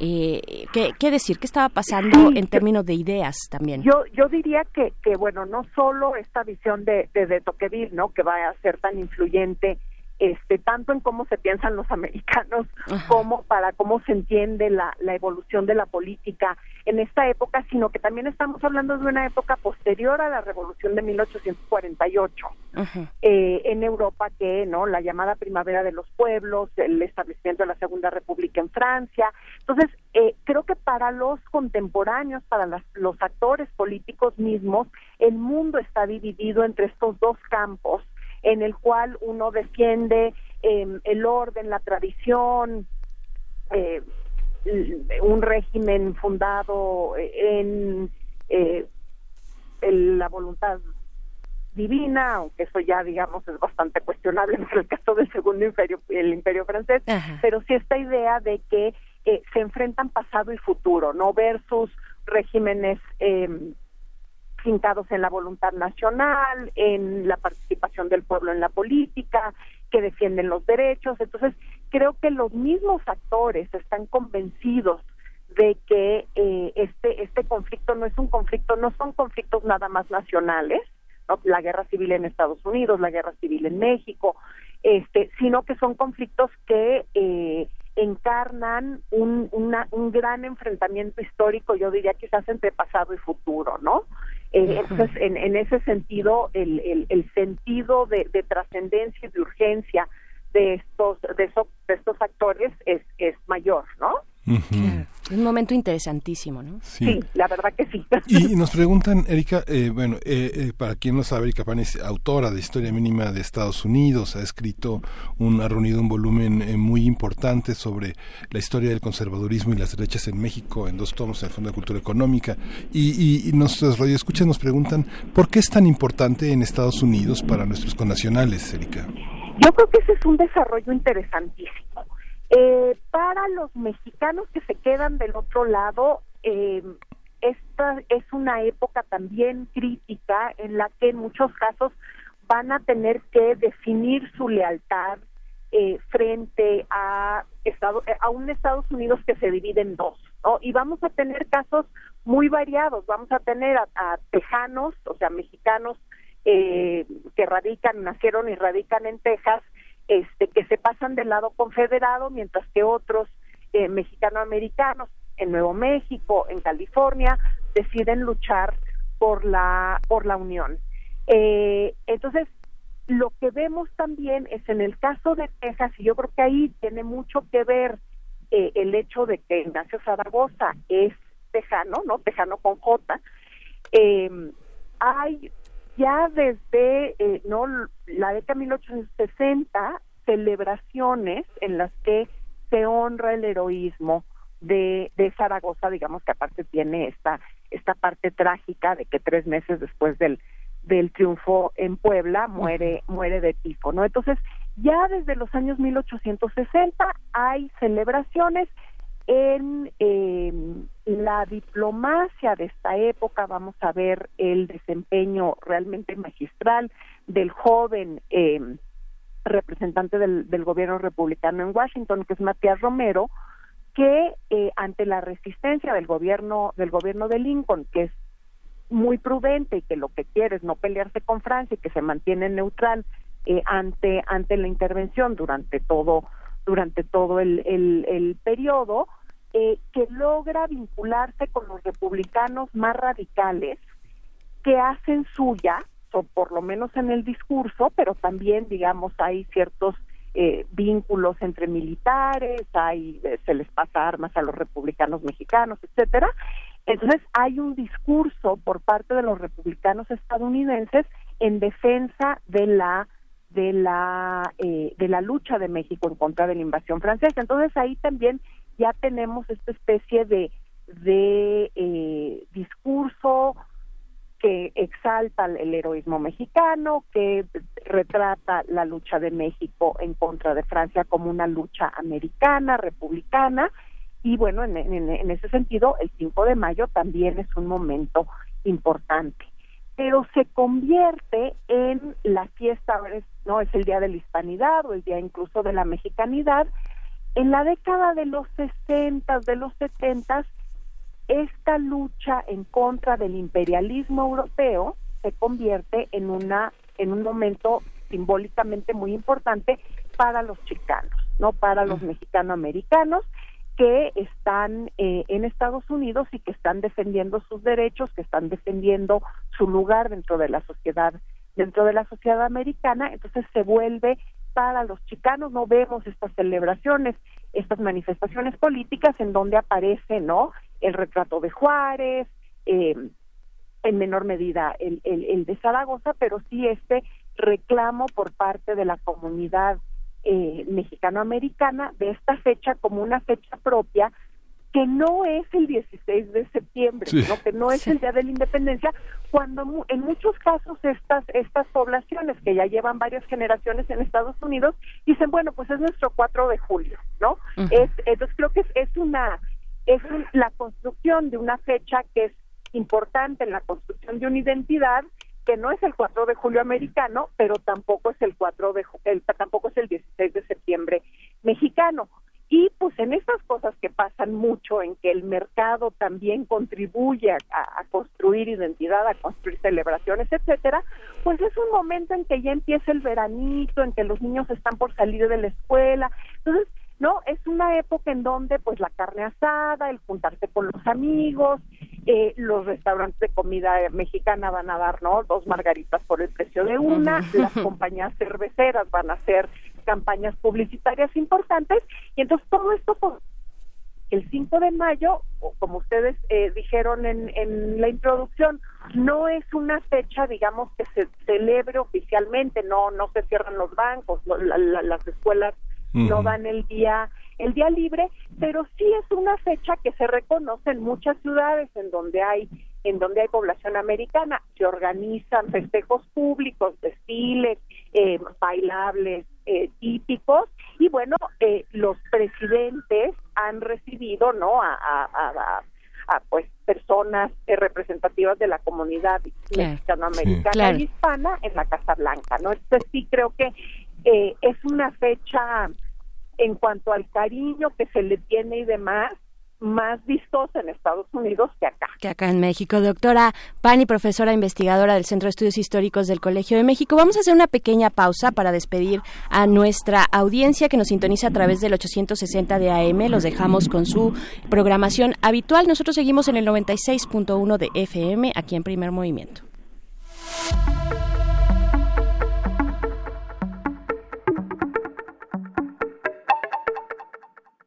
Es un suspiro, nada más, Erika. Fue solamente un suspiro. Estoy, estoy, estoy, estoy viendo este eh, extraordinario trabajo que existe en más de 500 páginas sobre la intervención francesa en la, en la revista Historia eh, Mexicana del Colegio de México. Eh, esta, esta parte de Estados Unidos, por parte de los historiadores norteamericanos, ¿hay esa visión de la que estás comentando? de, de, esta celebración. como una, como una fiesta popular. Sí, yo creo que yo creo que sí, sobre todo dentro de los eh, de la comunidad de historiadores eh, mexicano-americanos, que es interesante porque tiene su dinámica y tienen sus discusiones distintas a los historiadores que en Estados Unidos trabajan México. O sea, sí hay una especialización en esta en esta conversación. internacional, perdón, este, en esta, en, en la, eh, es una historia que ya es una historia distinta, ya no es, la historia de como ellos llaman el Gran México o el México eh, de más allá, pero sí es una historia distinta que la historia mexicana.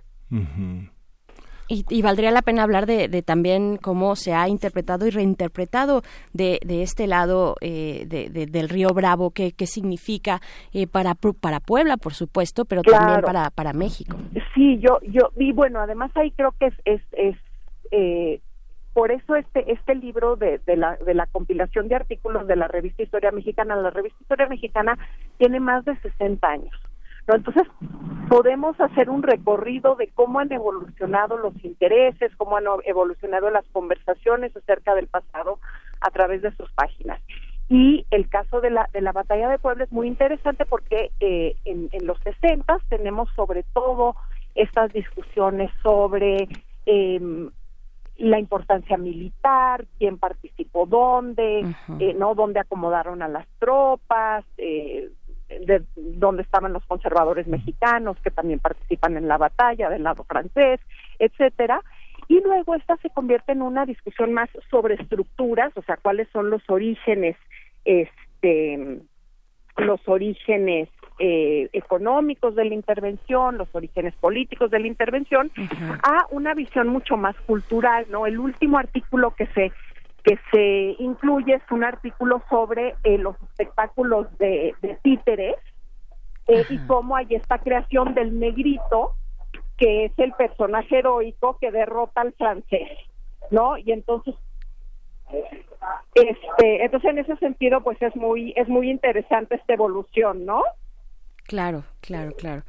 Pues, eh, eh, y estamos, eh, eh, eh, ¿cómo, ¿cómo se festeja? ¿Cómo, cuál- ¿Cuáles son los distintos festejos que ocurren tanto de un lado de la frontera como del otro? ¿Qué significan? ¿Qué, qué elementos también realmente están, están retomando de, de- de esta narrativa eh, tanto oficial, ¿no? De lo que significa el heroísmo mexicano, eh, como, como del otro lado, la parte, la parte chicana que se reivindica a sí misma, ¿no? Como, como un mito eh, patriótico también, ¿no? De una nación intermedia.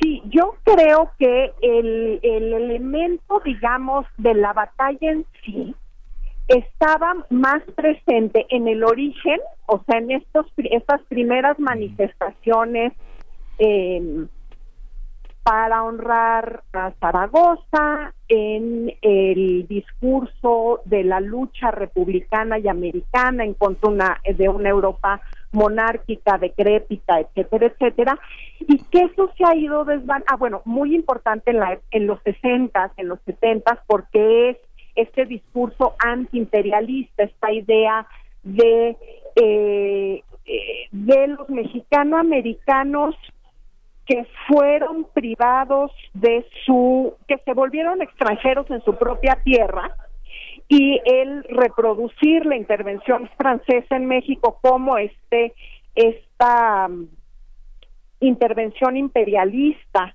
eh, en contra de, de una, una raza, una raza distinta, en la desposesión de, eh, de- de- del suelo patrio de, de estos mexicanoamericanos, pero que ahora eso ya se ha diluido, ¿no? que, que, que lo que significa la batalla eh, es muy importante en Puebla, eh, pero que ya para esta celebración, que es una celebración de la cual se han apropiado los hispanos, la batalla un poco, creo, se diluye, ¿no? Mientras que en Puebla sigue siendo eh, este, este, este, esta fecha patriótica de defensa, de defensa de la nación, y yo ahí, digamos, eh, añadiría eh, la participación de lo que ahora llamamos los acapuachos, ¿no? El conmemorar la participación de estas milicias de los pueblos nahuas de la sierra eh, como parte central de lo que significó esta defensa, esta defensa nacional, ¿no? Y están en las recreaciones en Puebla y están también en los desfiles militares de la Ciudad de México. Sí. Esta, esta, esta batalla, ¿qué lecciones nos da para el México actual? Se ha, se ha especulado mucho, muchos trabajos eh, sobre las relaciones entre Francia y México, se, ha pe- se han especulado también mucho sobre las relaciones de la, de la prensa. ¿Cómo fue vista esta batalla? ¿Cómo fue visto este momento en la prensa mexicana? Eh, ¿Qué lecciones para hoy? ¿Qué, qué, ¿Qué podemos ver en el pasado que nos alerte sobre el tema?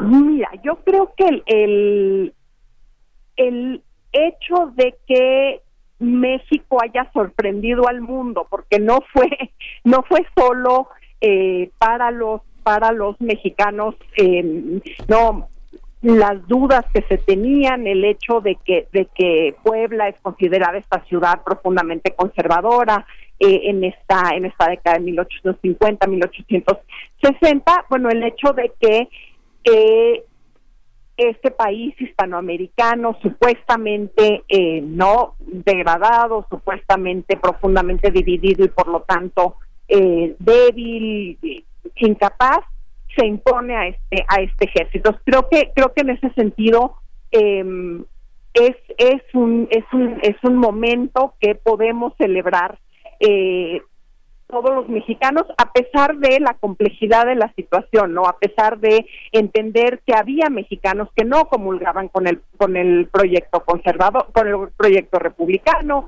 que estuvieron dispuestos a pelear con las tropas francesas, pero creo que, que en este sentido sí es es este eso nos nos debe de quedar, ¿no? El hecho de que de que sí se sorprendió al mundo eh, imponiendo, evitando la toma de la ciudad, por lo que es, que es lo que todo mundo esperaba, ¿no? Que Francia avanzara hacia el centro, hacia el centro del país. Es obviamente algo que celebra la prensa, la prensa mexicana, que celebran eh, en incluso los republicanos los republicanos franceses y que eh, obliga al, al, al segundo imperio francés a pues volver a hacer sus cálculos sobre lo que se va lo que va a hacer falta para para eh, llevar a buen puerto esta aventura mexicana.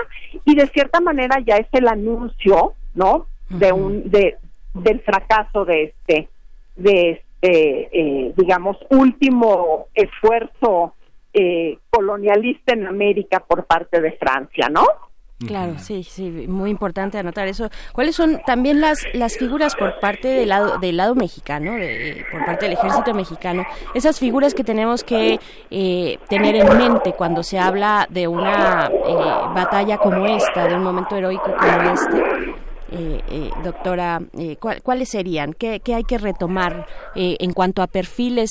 Porque de pronto también la historia oficial pues es, es un poco injusta incluso con esos perfiles que no, que, que- que no sobresalen como sobresalen los grandes, no sé, mandatarios desde el Ejecutivo en, es- en, en- aquellos momentos también los que lideraban, los que estaban al frente de la Suprema Corte, por ejemplo, ¿no?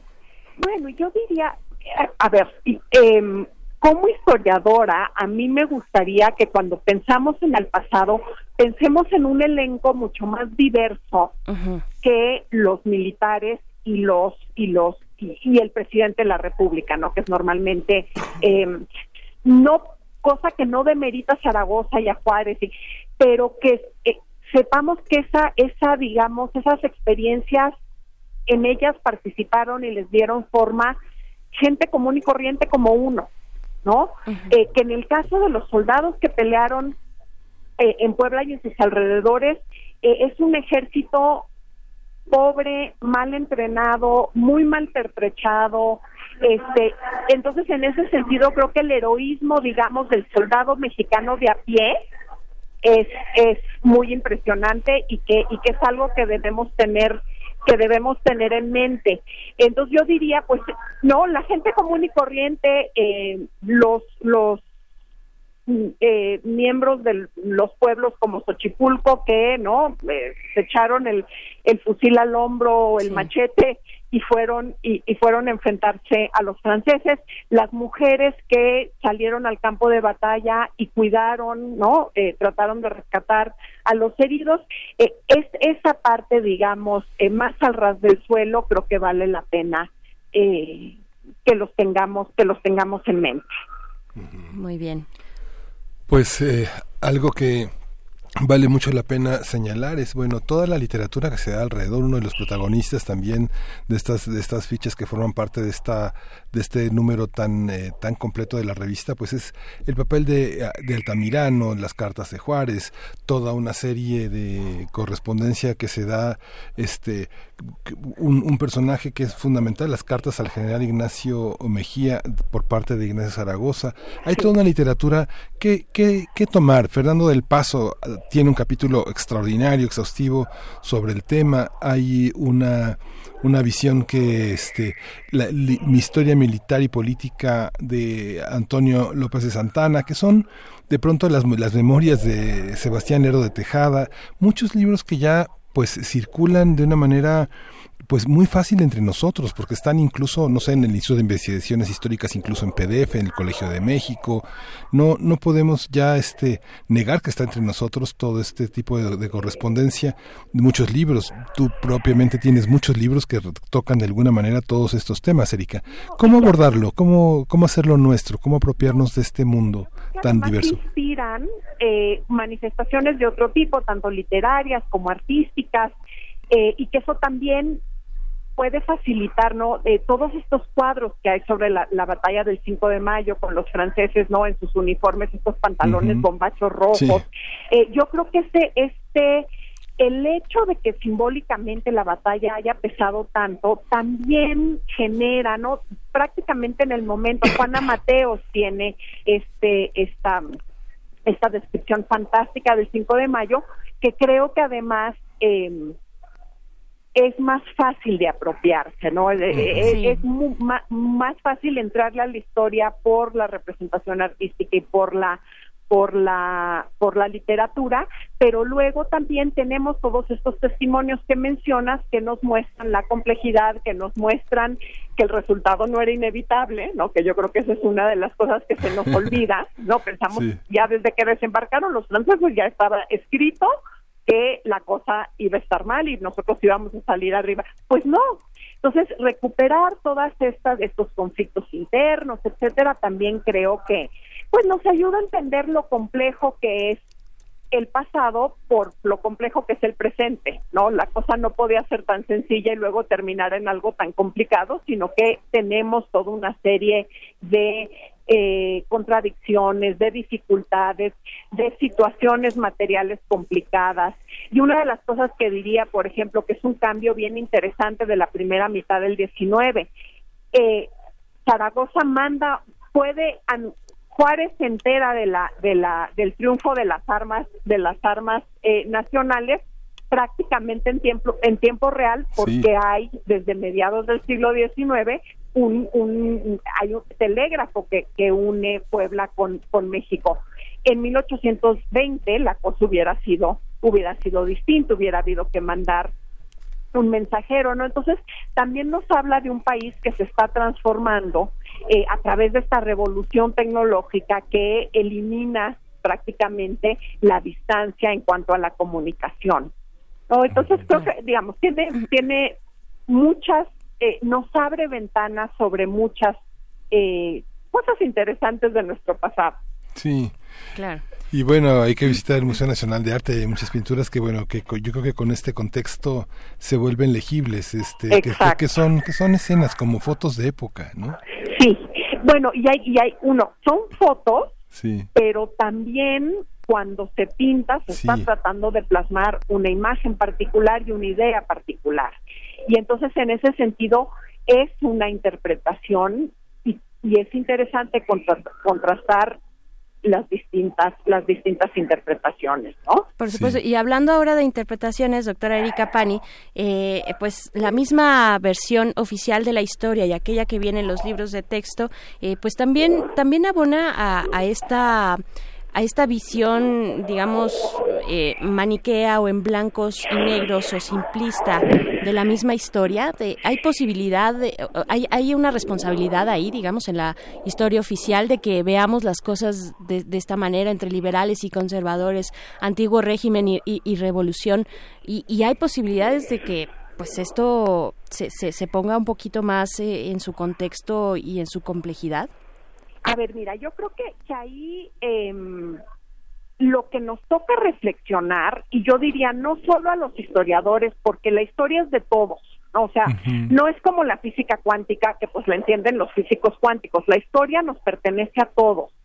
Y en ese sentido creo que sí tenemos que pensar para qué, para qué es la historia, ¿no? Para qué, qué, qué, qué papel queremos que cumpla dentro de la sociedad mexicana.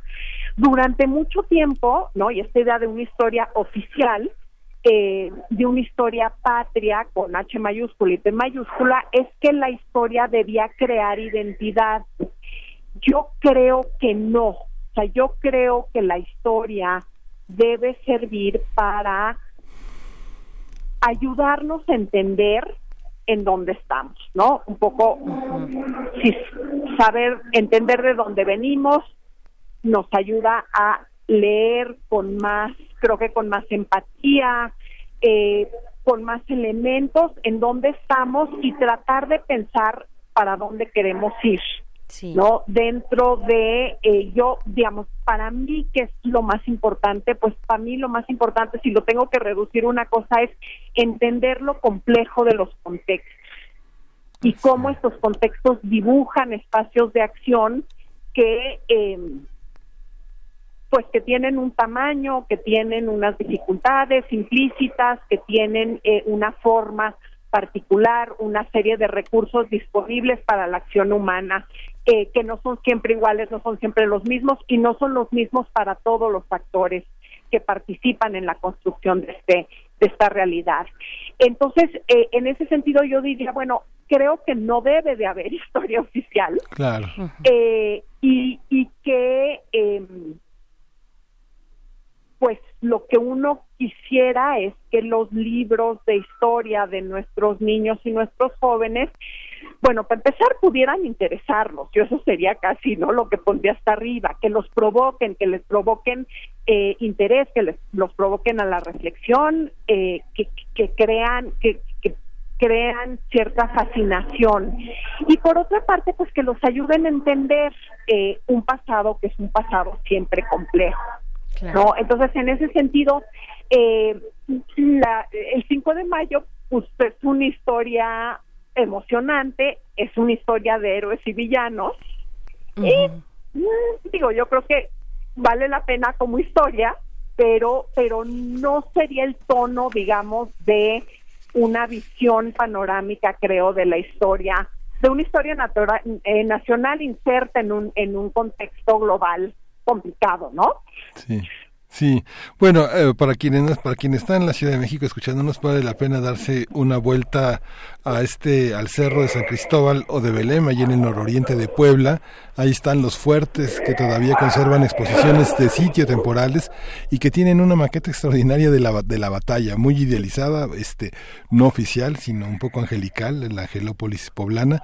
Y bueno, pues nos quedamos con esto. Eh, muchas gracias, doctora Pani. Seguimos en la lectura de sus libros. Le agradecemos mucho la participación en primer movimiento y bueno, espero que nos encontremos muy pronto. Claro que sí, con mucho gusto y al contrario, muchísimas gracias a ustedes por, por invitarme a platicar. gracias, Erika, es un placer. Gracias. Que tengan muy buen día. Igualmente. Hasta luego. Vamos a escuchar música, vamos a escuchar unos boleros costeños que están en, en, en que hicieron las hermanas García con sabor a mar en esta eh, edición este muy muy linda de Discos Corazón. Vamos a escuchar matemáticamente de Álvaro Carrillo.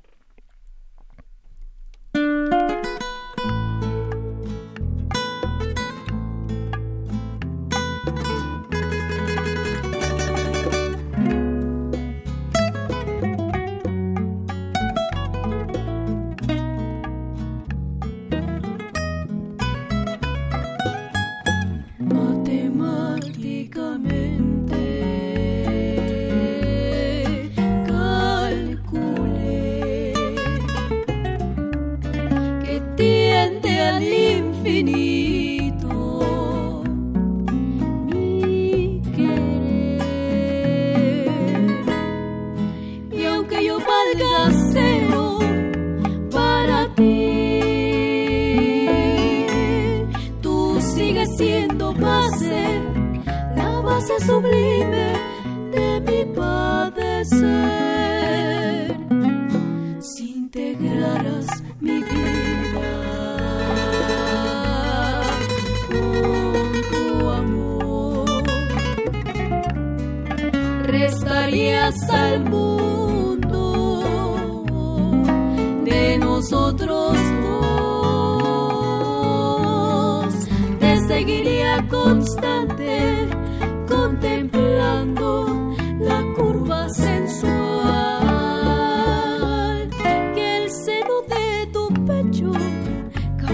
caprichosamente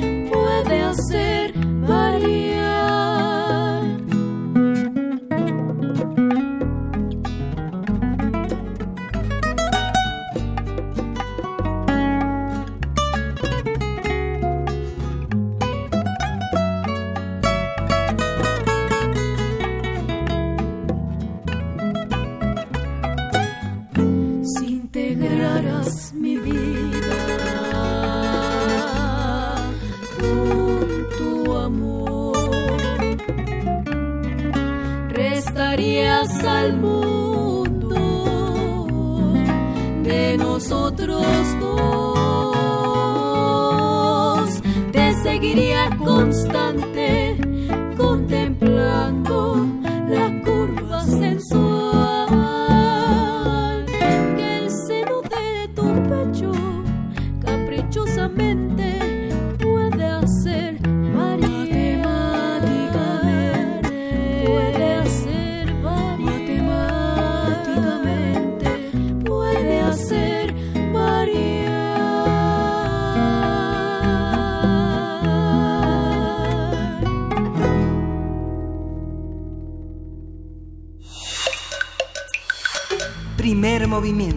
Hacemos comunidad. Nos quedan ya unos pocos minutos para despedirnos de esta emisión de viernes 3 de mayo en primer movimiento. Miguel Ángel Quemain, son las 9 con 53 de la mañana. Poquitos minutos, pero no sin antes, no nos queremos despedir, sin antes recordar que no solamente es el Día de la Cruz, el Día de los eh, Maestros Albañiles, sino también de eh, el Día Mundial de la Libertad de Prensa. Importante detenernos a pensar lo que significa esto para un país como México, para una región eh, en la que, bueno, México de hecho es el país de la región donde se torna más peligroso ejercer el, la profesión del periodismo y pues bueno, eso nos pone en riesgo a todos y a todas, no solamente a los compañeros comunicadores y periodistas, sino también eh, a, a, una sociedad en general que pierde sus oídos, que pierde su crítica, que pierde eh, sus ojos eh, y, y, pues bueno, vaya que han sido muchos, muchos los casos y dolorosos cada uno de ellos eh, en distintas circunstancias que, en, la que, en las que los periodistas, las y los periodistas pues han sido asesinados y también, por supuesto, hostigados, vaya, también hay una escala, una escala de, de, de, de violencia hacia ellos que, eh, pues, desafortunadamente encuentra su forma más cruenta, ¿no? Cuando deciden acallar de esta manera y de una manera violenta eh, a, a, una voz, a una voz que ejerce el periodismo, entonces importante hacer este este, pues esta anotación del día de hoy, la libertad de prensa. Sí, fue uno de los temas fundamentales en la conferencia matutina del presidente de la República, este Día Mundial de la Libertad de Prensa, que señala que Andrés Manuel López Obrador dice, inauguramos una nueva relación con los medios de comunicación basada en el acceso a la información y sin censura ni control, que florezcan más medios libres, responsables y que contribuyan a formar una mejor ciudadanía. Y diríamos entre paréntesis, con menos ayuda del Estado, ¿no? Más, más independientes, más cercanos a la sociedad y que tengamos una sociedad capaz de pagar esos medios también, ¿no? Los medios que necesitamos son los medios que tenemos que defender y generar una posibilidad para que sobrevivan de una manera digna. Sí, diversidad. Yo creo que diversidad en los espacios, medios públicos, medios privados, eh, medios independientes, todo, todo eso hace falta desde, desde la parte de los medios eh, privados también hay una de, una demanda fuerte por eh, mejorar las condiciones laborales de los compañeros y compañeras reporteras que finalmente son los que están ahí afuera buscando la información, buscando las noticias y son los que en muchos momentos quedan en estos espacios de vulnerabilidad ante la violencia que se que se vive en nuestro país. No solamente hasta la violen ante la violencia digamos de, del, del, crimen organizado si lo queremos poner así eh, sino también bueno artículo 19 esta organización que defiende la libertad de expresión y de prensa pues ha documentado que muchas de las agresiones no vienen necesariamente del crimen organizado, de las agresiones a periodistas, sino de mismos agentes del Estado y es una buena mayoría del total de, agresiones. Pues no perdamos de vista que hay que defender a nuestra prensa y la libertad de expresión. Sí, hay casi ocho crímenes eh, en los últimos 20 años por, por, por año, 147 periodistas asesinados desde el año 2000 en México, según reporta la Comisión Nacional de Derechos Humanos y bueno, dejamos esto de tarea para todos los que nos escuchan. Vamos a, vamos a despedirnos prácticamente, ya es adiós, con Ramstein. Vamos a escuchar para Lorena González de Ramstein Radio. Berenice pues sí, nos despedimos con esto, esta, esta banda, esta banda alemana de metal industrial, esta banda que bueno, la verdad, eh, pues es para que levanten la manita con tres dedos, el segundo sencillo del nuevo álbum, esta rola y video también se acaban de estrenar, chéquenlo ahí en las redes sociales y una canción que está dedicada a la radio y a sus amantes, así es que esto va para todos ustedes en este viernes 3 de mayo. Nos despedimos con Rammstein, esto, es, esto fue el primer movimiento. El mundo desde la universidad.